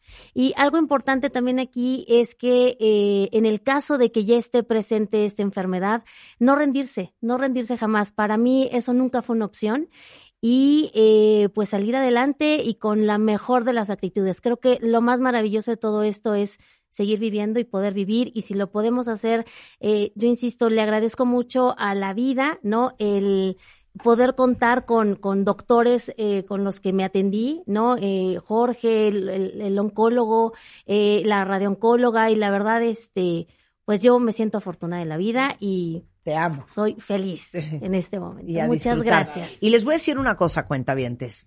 Este concepto de los cuentavientes es justamente para darnos a todos un gran sentido de comunidad, de pertenencia y que ustedes sepan que en la vida, no importa lo que tengan, no están solos. Y en el caso de su salud, que no vayan a ir con quién sabe quién a que los trate de quién sabe qué, de quién sabe qué manera. Para eso somos una comunidad y que sepan que al servicio de todos ustedes están el increíble equipo de doctores de primera que tenemos en este programa y al cual ustedes pueden tener acceso en martadebaile.com y sepan que no solamente tenemos en este programa doctores de primera, eh, especialistas que se la saben de todas, todas, sino también seres humanos con una gran vocación de servicio. Que si ustedes tienen alguna, eh, algún problema económico, si tienen sus limitantes financieras, siempre van a encontrar la manera de ayudarlos. Es correcto, Jorge. Correcto. Y ahí les va el regalo que trajo Jorge porque no vino con las manos vacías. Vamos a, como lo habíamos dicho en la entrevista pasada, eh, ustedes lo, lo gestionan y a 10 personas, evidentemente que sean mayores de 40, 45 años, que se les haga una, ustedes las, des- las escogen, que se les haga una colonoscopía. Yo voy a poner eh, mi trabajo gratis.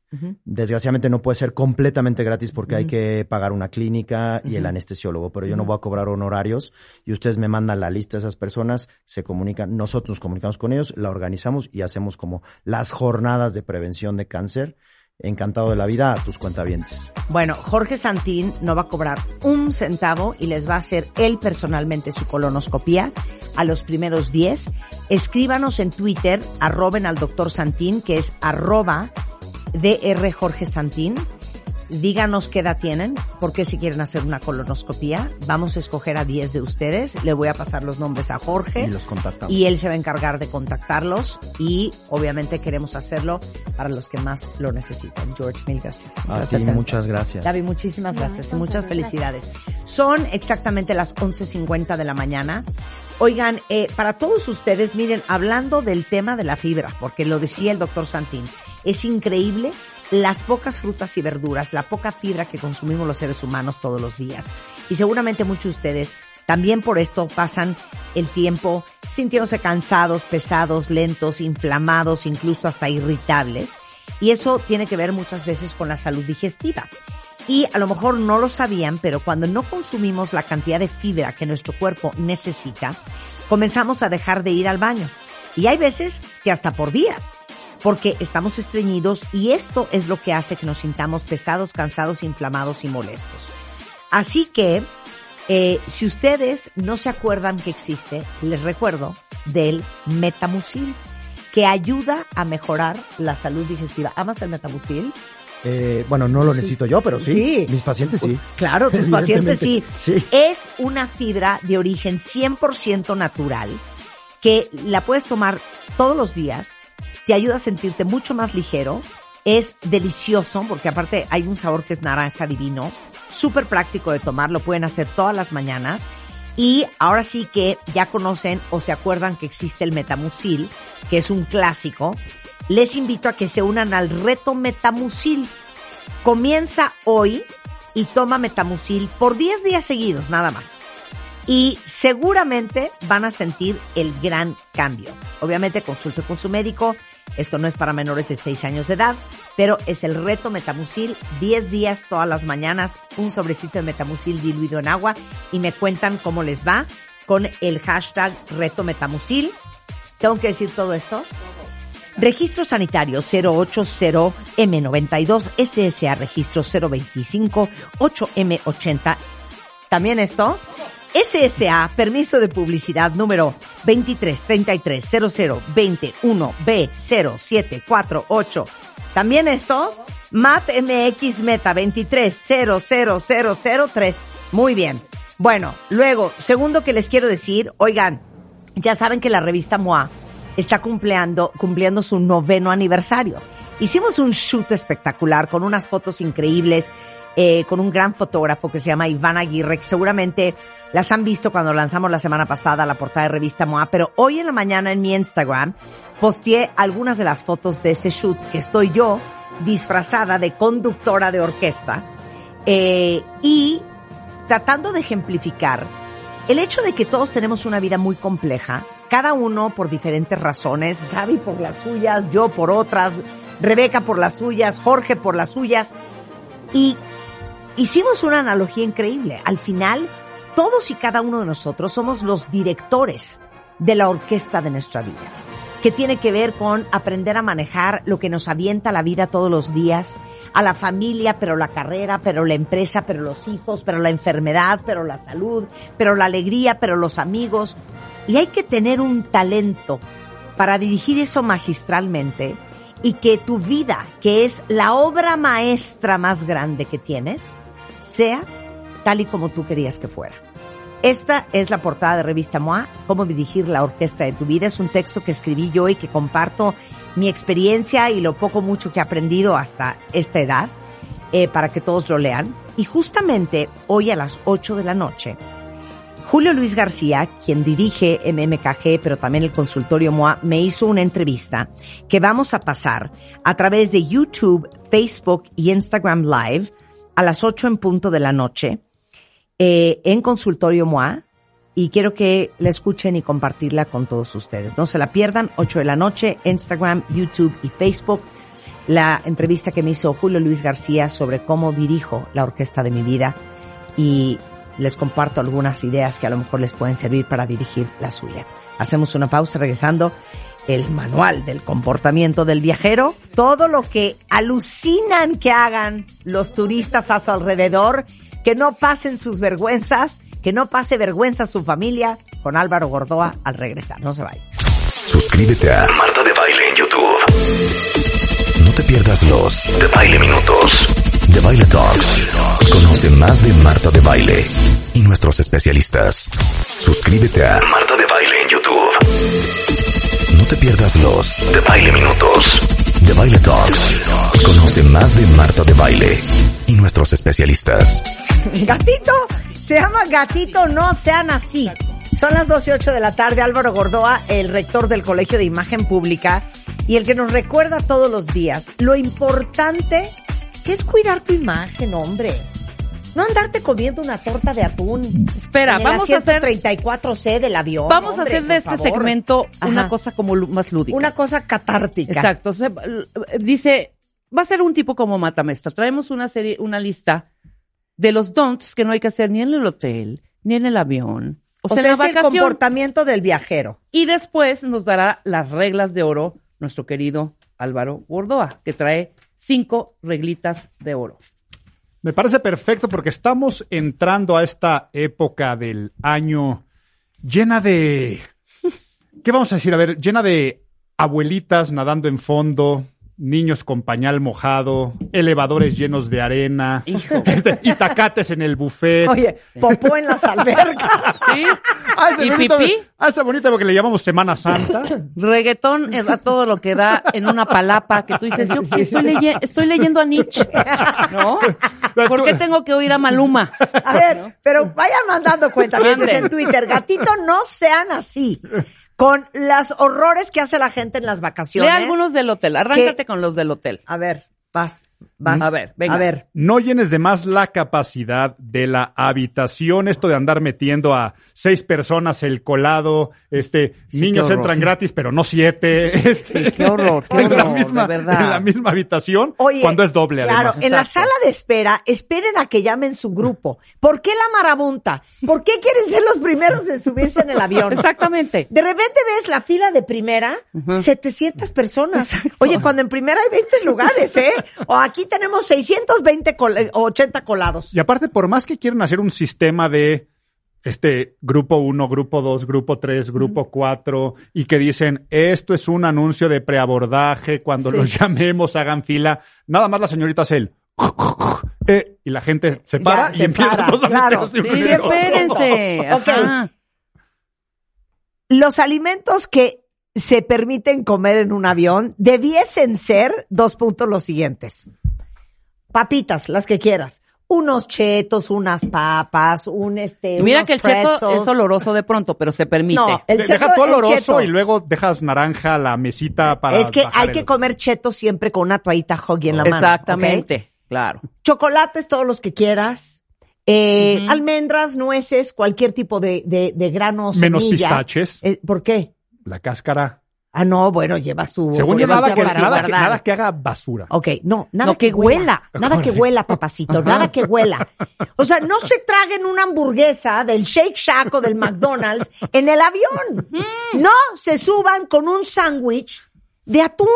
Con una torta de cochinita a mí me tocó. Torta de cochinita con cebolla. Oye, y tampoco con un McMuffin porque es de huevo. Ah, también, el a- McMuffin. A, a mí me pasó pollo rostizado, pero en la bolsa esa que viene ya sudadita como con la grasita, el No, pollo entero. es que pero, te lo pero, aquí, pero aquí yo me dije la estrategia es no hay pollería y rosticería en el aeropuerto. O sea, esto viene lo- cargándolo Lo, traías desde su desde, casa. Claro, desde el hotel, desde la casa que rentaste o el hotel. Voy a decir otra cosa. Entiendo. Los, los pies se hinchan en el avión, sobre todo cuando uno viene de la playa, va a la playa o en vuelos muy largos. Contemplen eso. No se lleven las botas embarradas porque se las van a querer quitar. Número uno, luego no te entran los zapatos. y Me ha Exacto. pasado varias veces. Sí. Y uno no anda descalzo en el avión. Claro.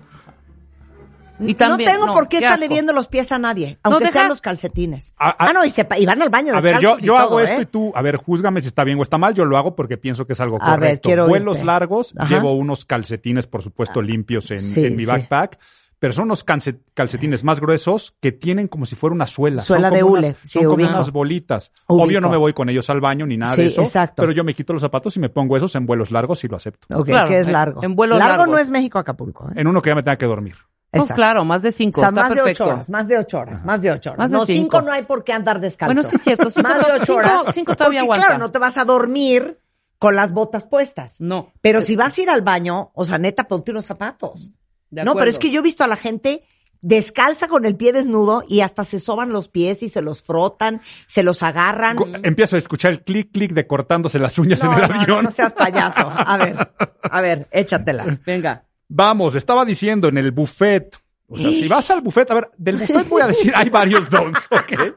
Ok, venga. El primero es el- el que se nos viene a la cabeza, que no es lugar para armar tus toppers y llevarte el guardadito. Esa va a ser la lógica. Pero la segunda es, ¿sabes que te puedes parar cuantas veces sea necesario si tienes hambre y no tienes por qué recatar, retacar tu plato con porciones que nunca te comerías y con combinaciones imposibles de chilaquil con gelatina a la vez porque no vaya a ser que se acabe? Sí, sí, sí. Si estás en un buffet, sírvete una ración sensata y si te quedas con hambre o hasta quieres decir, ok, lo voy a aprovechar y lo voy a desquitar, para y O sea, lo que tú regresa, estás para y regresa. es que no quieres el plato charola, ¿no? Que llevas en el plato los huevos, el tocino, Plato pero el croissant, pero el yogur con la piña. No, a ver, vamos en partes. No combina. Empecemos con la fruta, regresas por lo que sigue. Exactamente. Terminaste el huevo y el tocino, los waffles o Ya los te vas por un- regresas por Tu concha. Yo, yo a nivel percepción, cada vez que veo pasar esos platos, además rebosantes, me da entre tristeza de decir, esta persona no se lo va a acabar. ¿Y por qué está y sirviendo eso? Y Y luego, y mi siguiente pensamiento No. es, ¿y si se lo acaba? Oye, ¿Y si se lo una- acaba? claro. Está cañón. Entonces, por donde quieras, la imagen pública se Y afecta. te voy a decir una cosa, no hay nada más horrendo que la comida contaminada. Por ejemplo, si vas a comer, que es una de mis cosas favoritas, piña con yogur griego, güey, cero me lo quiero comer con salsa verde de los chilaquiles. Claro, claro, ¿Sí con los frijoles refritos. Ni quiero mi croissant. Claro, con lleno de frijol frijol. embarrado. Claro. Exacto. Ahora, importante. O sea, cross contamination. Exacto. Cross contamination. El buffet es para comer ahí. No para llevar tu itacate, no para llevártelo al cuarto de tus seis invitadotes que metiste, ¿sabes? Te lo comes ahí. Nada de estar abriendo la bolsa y metiendo los panes o las conchas. Ok, adelante. Siguiente. ¿Del, del hotel o de qué nos vamos? De Hay que chicateártelo todo. Vamos, de temas del hotel y vamos a hablar de temas de empacar. Eso. ¿Por qué andar viajando con secadora de pelo? Tenaz, híjole, lea la cara que me acabas de hacer. No, bueno, es que ahorita a nos menos que seas No. Marta de baile, que mágicamente todo tu guardarropa aparece en el lugar del mundo al que va. Es que la, pistola ver, es importante. lista, haz la lista y A ver, aquí lo primero decir. voy a decir, y empiezo con un tip, aunque no estamos en eso. La experiencia de un viajero es inver- in- inversamente proporcional al tamaño de su equipaje. Ajá. Si el equipaje es muy grande y excesivo, la experiencia en viajar es muy poca y si tu equipaje es este pequeño, tu e- experiencia en viajar es amplia. Abro cierro comillas, a menos que seas Marta de baile que por magia aparecen los guardarropas Es de un lado a otro. claro, no, pero te voy a decir por qué hay que viajar con pistola. Solo si, solo y solo si eres una enferma del pelo. Claro. Porque normalmente las pistolas de los hoteles suenan así, Es sí o no, es un ba- cuentavientes? bao. Mi pistola es así fuerte, con potencia. Las del, las del hotel son... No, Sí. güey, o sea, me seco en una hora, ¿cómo crees? Tal vez como hombre y, luego- pelón tengo poca Y luego, eh, yo sí llevo opinión. shampoo y acondicionador. Yo también. Porque el del hotel no me gusta para el Es pelo. que Sí, yo más. viajo, yo viajo sin ni siquiera artículos de tocador, ¿Cómo?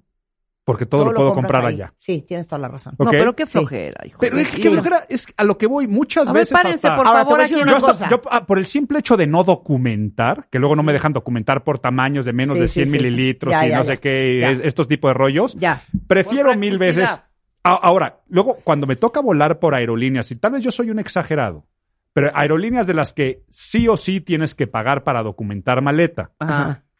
Saco las cuentas de las maletas que tuviera que llegar de la gente que estoy allá y digo, ¿sabes qué? Con esto nos vamos a la primera tienda que eh, encuentres y vas a tener el guardarropa básico para esa vacación, sobre todo cuando son temas de playa. O sea, yo les acepto y les cuento que en dos días salgo de vacaciones de Semana Santa a la playa. Sí. Voy sin maleta.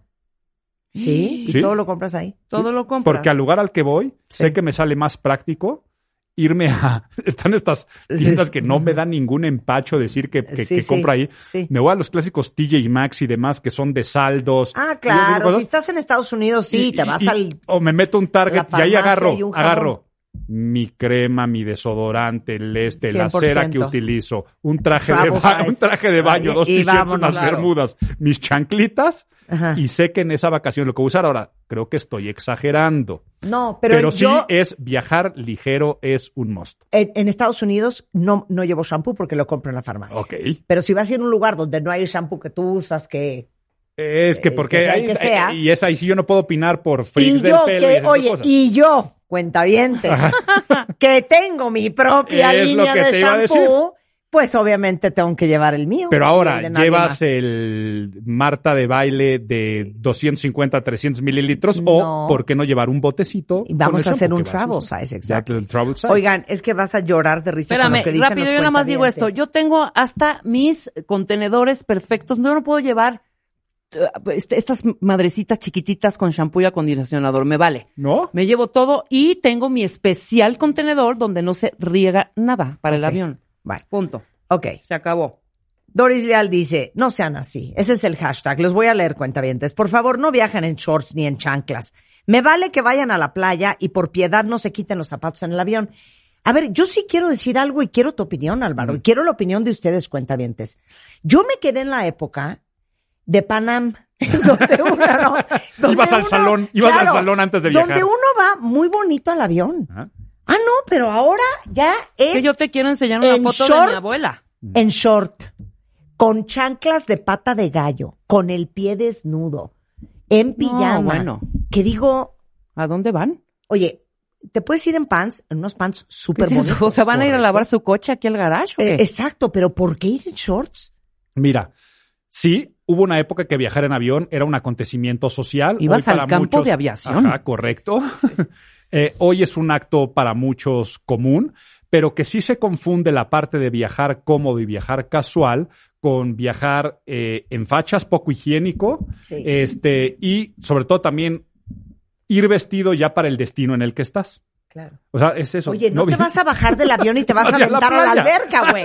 Si vas a llegar a un hotel, ahí te puedes cambiar. Ajá. Eh, totalmente. correcto. Oye, y luego, hay muchas prendas al día de hoy que son extremadamente versátiles, en, el, en el cual, sí, yo dije que voy a viajar sin maleta, pero voy a viajar con un pantalón que no son ni pants ni jeans, son una especie de joggers de algodón que igual me van a servir para irme a una cena, a un restaurante si me las pongo con una camisa, o que se sienten como pants para estar en el avión. Entonces, todas estas prendas que son antiarrugas, que son una mezcla de telas con mucha licra, vas a estar igual de cómoda con unos jeans que sean más base de licra que de algodón que con tus pants, créeme. Me encanta. Ok.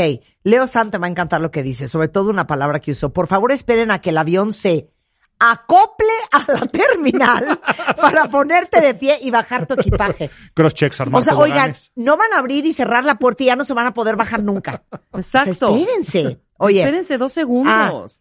los que meten un inflable gigante a una alberta chiquita y vale madres todos los demás. De acuerdo, ya sé, los que meten el casi Sí, casi sí, el sí. cisne inflable. No, la tortuga. Y ya nadie, claro. Bien. Eh, eh, de- no se depilen la axila en la playa. ¿Sabes qué, Alina? Esto lo estás inventando. No, no, Yo no, no. nunca he visto a nadie depilarse. Yo la axila no, pero sí. La ingle. La ingle. La ingle. No, no, O no, sea, no, no, por amor de, te lo juro.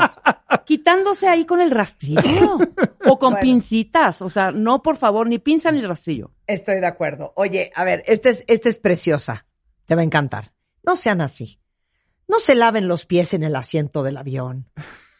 O no se laven los pies en la alberca. Esa es la que iba a mencionar. En la ¿no? alberca, Eh, claro. todo lo que es el protocolo de albercas, cuando además hay playa, siempre están las regaderas. Antes de meterte en una alberca, te tendrías que dar un regaderazo. Acepto que muchos no lo hacemos. Este, acepto que hay muchos que ni siquiera se meten a las albercas por las cosas que pueden llegar a pasar ahí, pero normalmente tú tendrías que pasar por las regaderas para meterte a la alberca, para quitarte excesos de sudor, de bloqueador y por supuesto de arena. Pero esas personas en hoteles de playa que ves que entran directo de la playa sin pasar por las regaderitas para quitarse la arena de los pies.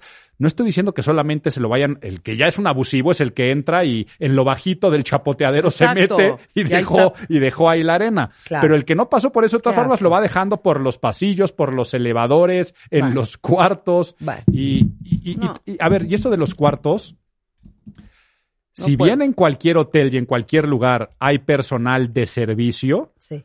No hay por qué andar diciendo, pues finalmente alguien más lo va a recoger y voy a dejar el cuarto hecho un asco, los Ah, lugares no. públicos, esas cosas. No es que le hagas el trabajo al resto de la gente, pero yo sí Ok. veo a mucha gente en hoteles que dicen, ah, pues vale gorro, alguien más va a recoger la toalla, entonces las dejo tiradas aquí a la mitad yo de un hasta pasillo. estiro la cama, eh, la sobrecama y hago la cama. Voy Casi. a confesar yo también. Me Yo choca a mí. estiro la cama y casi casi la hago todas las mañanas en un hotel. Acomodo las almohadas, acomodo los cojines que aventé al- a, la, a la- a la silla para dormirme, limpio el baño, que no haya ni un pelo ni nada. Yo igual, que Oye, no queden porque charcos las de agua. camareras de los hoteles no tienen por qué enfrentarse a, a la asquerosidad de uno. No, que no. Yo que lo de hacer la cama impecable. exageraría Yo y mentiría. Yo mentiría si Yo dijera que no. la Yo cama, la cama, siempre. por supuesto, no hago nada. sí, yo Este, sí. Las toallas, obviamente, no Yo las voy hasta a doblar. el, el baño del avión, con eso te digo todo. Yo hasta saco las bolsas de shopping, o sea, las vacías.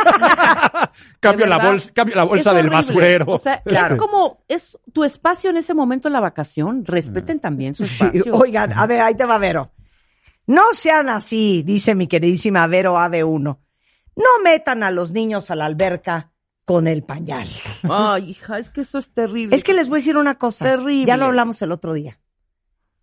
Es que no, se metan a las albercas. albercas. Es que no se metan a la alberca. Ay, sí estoy en contra. Yo no me Es meto una- a una alberca hace 20 años. Yo, Ajá, creo. Yo por eso hace un rato me eché el comentario de decir, oh, sé que hay algunos que no se meten a las albercas porque lo Es hemos que discutido. Yo no me No, meto bueno. a una alberca Varias ni muerta. veces. Y luego estoy sentada viendo a los que están en la alberca y hacen hasta buches con el agua de la alberca. No, no. moco, pipí, Se popó. suena la nariz. Ay, cállate. ¿Cómo cree? Luego uno sale y trae un moco de quién sabe quién pegado en Un el gargajo ahí. Yo soy, yo soy muy fan. De la alberca, Sí, pero eres sé a un dónde, cerdo. pero sé a dónde me Eres meto. un cerdo. Sé a dónde me meto. No, no, a la que me digas. Ajá. Sí. Y, y, y sí, sí, es muy criticable. No, pero te voy a y decir sí una es cosa, Álvaro. Porque esa agua ya tocó la cola de alguien Sí. más. Nada más siempre, siempre vas a ver, siempre vas a ver el que, siempre vas a ver el que se suena. Ya sabes que tienes un moco y se, se suena, se suena con la mano. Es que me muero. Pero, pero su protocolo decente es, me voy a la orillita y No. como que lo embarro y No, lo qué sacudo en la orilla porque No, eso ya es decente. Te lo suplico. Yo sí he visto mocos flotando. No me ¿eh? quites las ganas de vivir. No me quites las ganas de vivir. Pero hablabas del niño con pañal. O sea, finalmente toda la ropa de playa, de baño, es para, de alberca, es para usarse en ciertos lugares. ¿A qué voy con esto?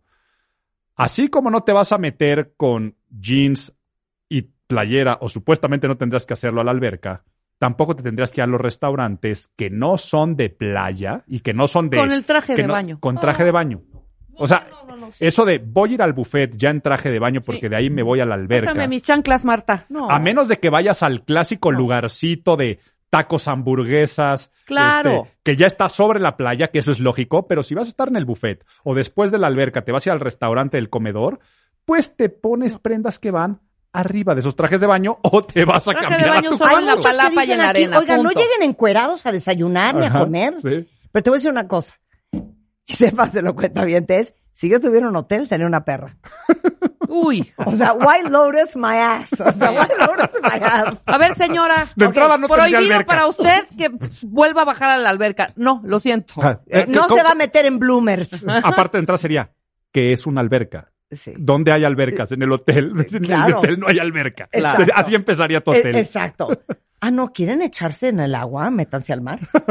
Aquí no tenemos ¿Dónde está la situaciones alberca, señora insalubres. Marta? Ahí ¿Eh? enfrente tienes kilómetros y kilómetros de océano. Ahí está la albercotototota que tiene este hotel. Así me Ok, dijeron una vez. el hashtag es no sean así y estamos platicando con Álvaro Gordoa, rector del Colegio de Imagen Pública. Ahí viene Semana Santa, ahí viene la vacación.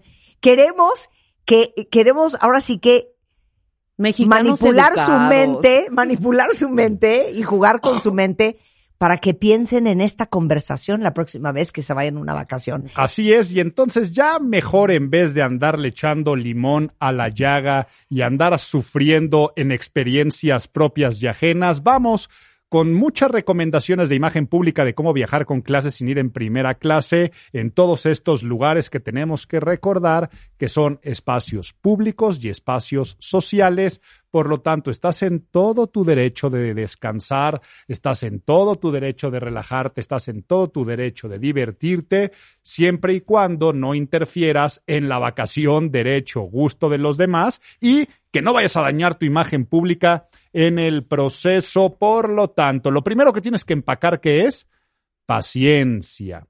Paciencia es el primer artículo a empacar y más en estas fechas como Semana Santa, que son las temporadas más altas de vacacionistas. Este artículo, la paciencia, te va a hacer que te la pases bien porque algo va a salir mal y no como lo planeaste, es parte de las vacaciones.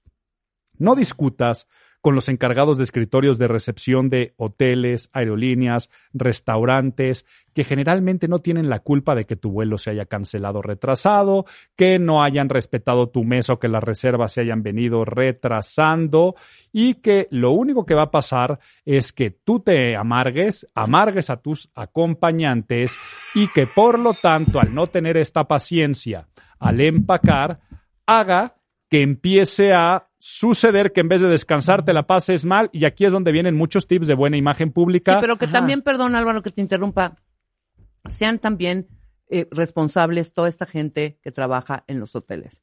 Porque de pronto llegas al mostrador o al desk.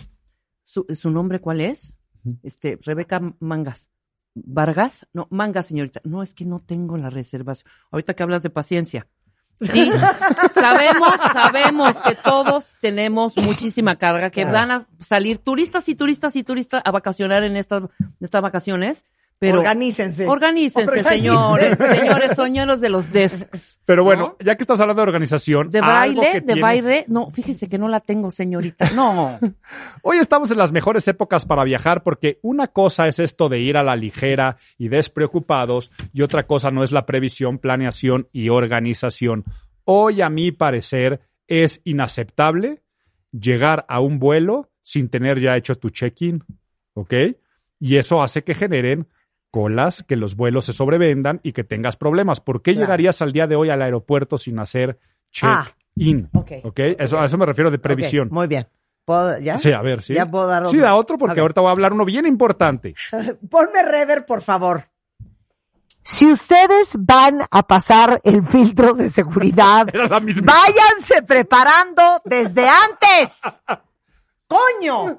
Era la mismita que iba a mencionar Ah, a porque ver, eso es lo siguiente, ¿ok? Es, Ay, al día de hoy no, es inadmisible cuando llegas a los filtros de seguridad que de entrada ya lo puedes traer en tu teléfono un código QR que es el primer filtro que vas a pasar. Claro. Pero eso de que llegas a esas instancias, buscar el pasaporte en la bolsa, que no sale, dónde está la página, dónde está el boarding pass, ahí es la primera que empiezas a hacer tú. Romper la paciencia de todos, no nada más la tuya. Luego ya pasas ese primer filtro donde no encontrabas tu pasaporte y llegas a donde te tienes que quitar artículos. Claro. He sabido que no puedes ir con nada en las bolsas, nada de metal que suene, no puede pasar tu teléfono celular, si vas con una laptop la tienes que Yo sacar perdí un de vuelo a estos México de por una señora que traía litros y litros de botellitas de agua Ah. en su en su maletín. Y no de te van a dejar pasar ningún artículo Pues, que supere los 100 mililitros ni nada de ello. Entonces, sí, sí, sí. cuando llegues al filtro de seguridad, Ya estás listo. ya. O sea, Pasaporte. mentalmente ya, Ya sabes cuál va a ser el orden. Ok, voy a subir la maleta, voy a abrir el zipper, voy a sacar la computadora, voy a agarrar un ven, voy a ponerla ahí, me voy a quitar el zapato, me voy a quitar la chamarra, voy a poner mi base de abordar y voy a pasar. No, ya que estás ahí, te toca, estás pensando, a ver, espérame, a ver, me voy a quitar la chamarra, entonces te cae la chamarra, entonces, y una No. cola.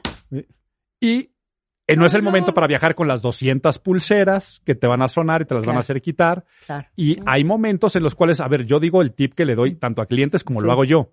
Desde afuera, en tu carry-on, yo lo que hago es mi cartera la guardo, me quito el cinturón y ya lo guardo en la carry-on. Exacto. Me, me voy quitando el saco porque te hacen quitártelos. Exacto. Si traes una gorra, también la vas guardando ahí. Para que voy sacando mi laptop desde antes. Y ya cuando pasa el filtro de seguridad, es dejar las cosas en la banda, cruzas, no te va a sonar nada Ok. y vas. Tengo otra A observación. ver. les van a pedir el pasaporte y el pase de abordar. ¡Ténganlo en listo! la mano. Ah, no, ya que estás enfrente del Migration Officer, ah, en ese momento te quitas la backpack de la espalda, la pones en el suelo, la abres, bus- metes la mano, buscas el pasaporte. Ah, no, la puse en el otro zipper. No, hombre, ¿cómo?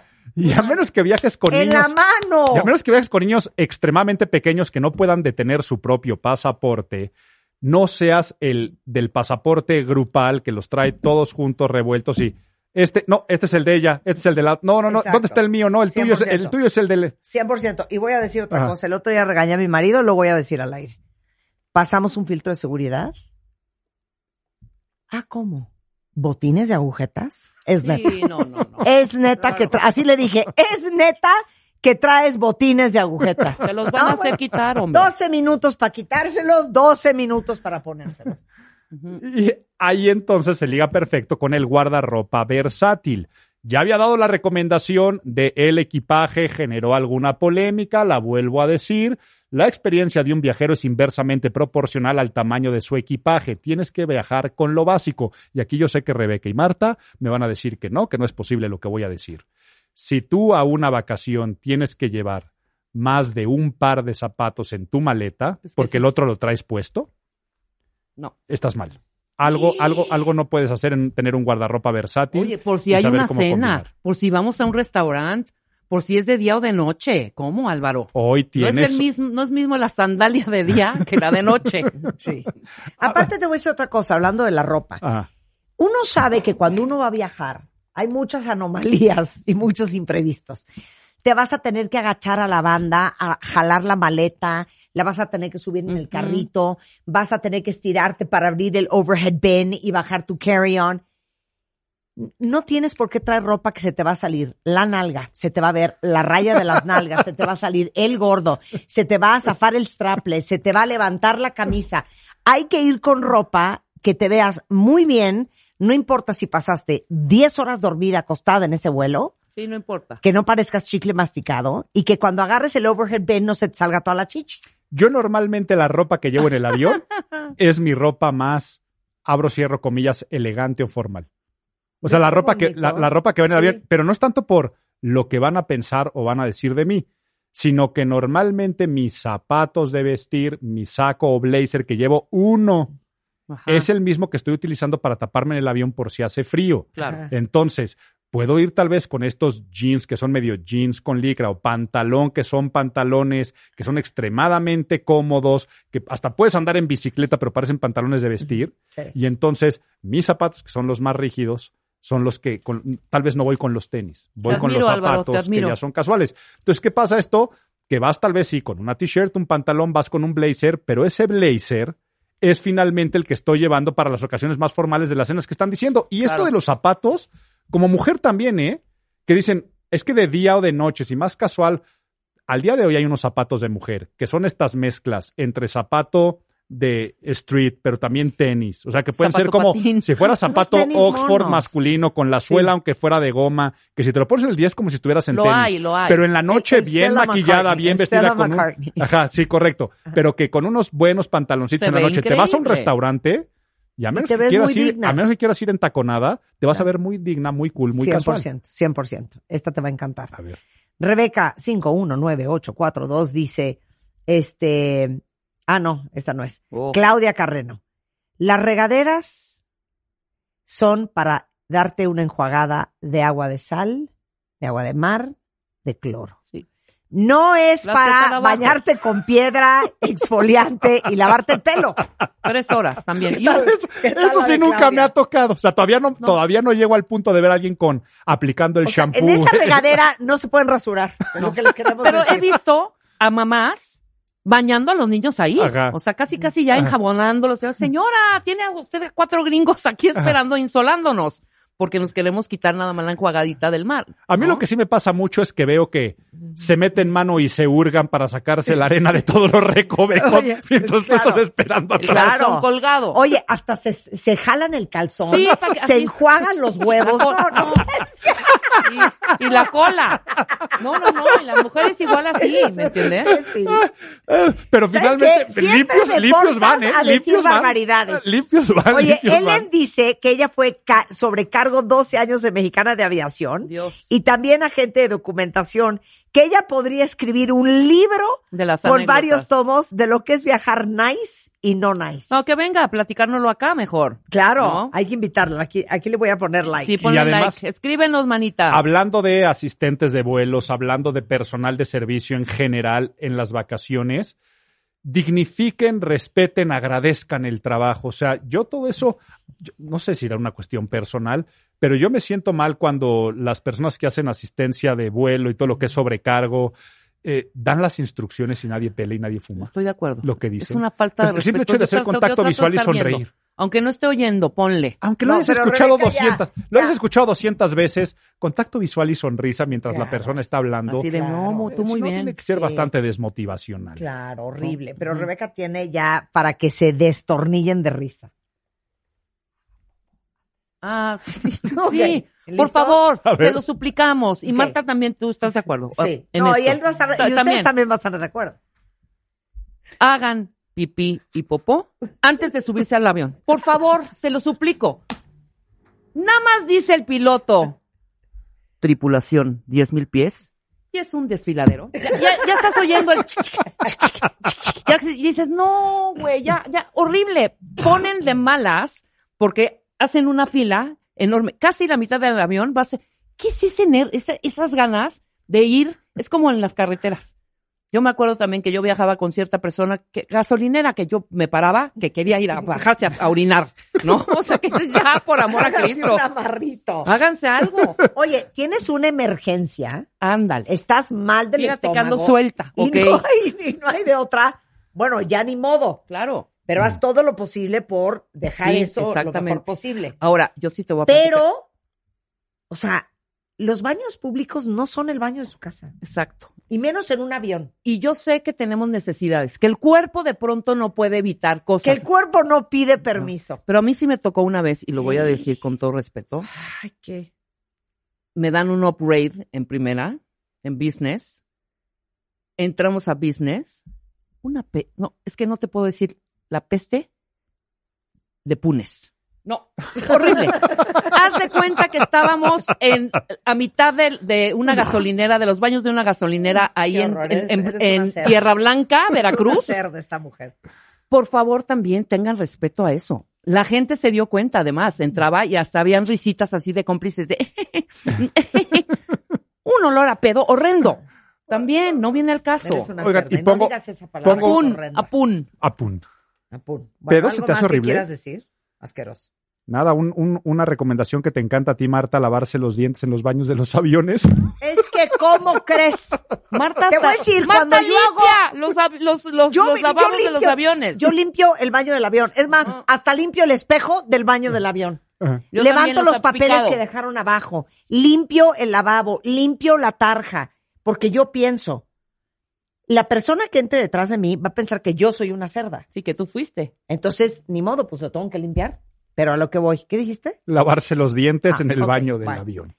Cuando yo hago vuelos transatlánticos, yo, cuando ya van a faltar 25 minutos para aterrizar, media hora, 40 minutos, yo soy la primera que voy a hacer pipí, Tú muy bien, me 20 lavo minutos, las manos pues, padrísimo. y no vuelvo a entrar a ese baño, porque como dice Rebeca, luego el olor No, entre puta. menta y cola, Sí, no.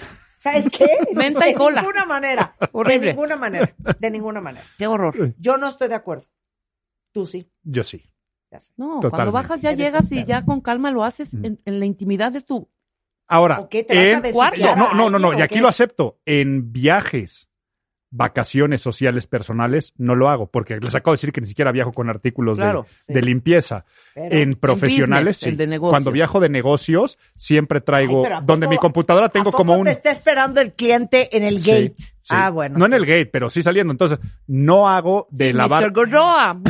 No, Mr. Gordoa. no me lavo, no me lavo la boca Sí. en el avión, pero sí en el No primer se dice baño. boca, Sí, se sí. dice dientes. La- los dientes. Me lavo los la boca. dientes y me enjuago la boca Anda, exacto. en el primer baño del, del aeropuerto. Ah, O sea, luego, luego- ah, ok. luego, luego bajando, bajando. claro, claro. Pero Y saco, Híjole, es que ya no hemos discutido baños públicos y Es lavarse que- los dientes baños, pero yo prefiero, eh, digo, donde mi computadora tengo ahí un kit de vanidad donde traigo tantito perfume y traigo uno del cepillo de dientes de los de viaje y me echo tanto perfume, me peino, me lavo la boca porque sé que están recibiendo al que se dedica a la imagen pública y que pues Claro, para mí y me ayuda que- en y mi chamba a y, un evento o y algo. voy a y dar una estar, conferencia que muchas veces voy directo, o sea, voy directo del aeropuerto al trabajo. Entonces, pero a nivel social, mentiría y no voy a mentir por temas de presuponer en temas de imagen pública o presunción. Yo no, no, no me lavo los dientes, a menos como dice Marta, transatlánticos y normalmente es ahí de los que te dan en la propia aerolínea. De acuerdo, de acuerdo.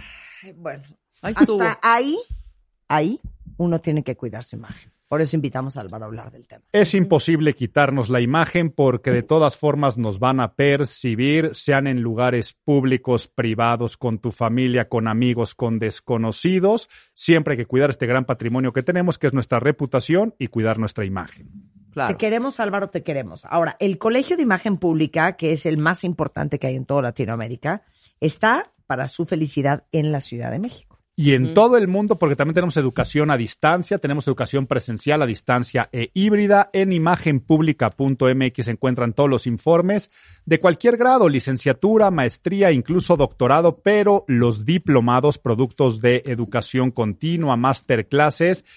Y reforzando la buena noticia que tenemos la nueva carrera en diseño de imagen y fashion styling para todos los que quieran dedicarse al styling, incluso para los que quieren ser creadores, creadoras de contenidos en temas de moda. Es un plan de estudios nuevo que estamos debutando en imagenpublica.mx o en las redes sociales del colegio arroba imagen pública, toda la información. Te queremos, Álvaro. Y yo a ustedes mucho, buenas vacaciones. Álvaro Gordoa en todas las redes y te voy a decir una cosa. Uno de tus mejores libros, que es el, el Método Habla, que es un libro en donde Álvaro les enseña cómo hablar en público. Para presentar una hoja de Excel o un PowerPoint o para dar un speech en una boda o en un bautizo, hasta para dar un discurso en tu compañía. Es tan importante saber hablar en público. Hace años no hablamos de eso. Vienes un día, una hora entera, a dar esa clase Compromiso. Venimos aquí a hablar de la importancia del método habla y de saber hablar en público. Te queremos, Álvaro, te queremos. ustedes. Son las 12.51 de la tarde. ¿Qué pasa, Rebeca? Mira, Marta, Marta, tú tienes una gran sorpresa para los cuentavientes el Es día correcto. de hoy. Entonces, estén muy pendientes, cuentavientes, durante toda la tarde. Marta les va a regalar, tenemos boletos para ceremonia. Pero además son abonos para el, el día, el, el abono quiere decir para la gente que sí vamos a festivales más. Ajá. El abono es que te dan para los dos días.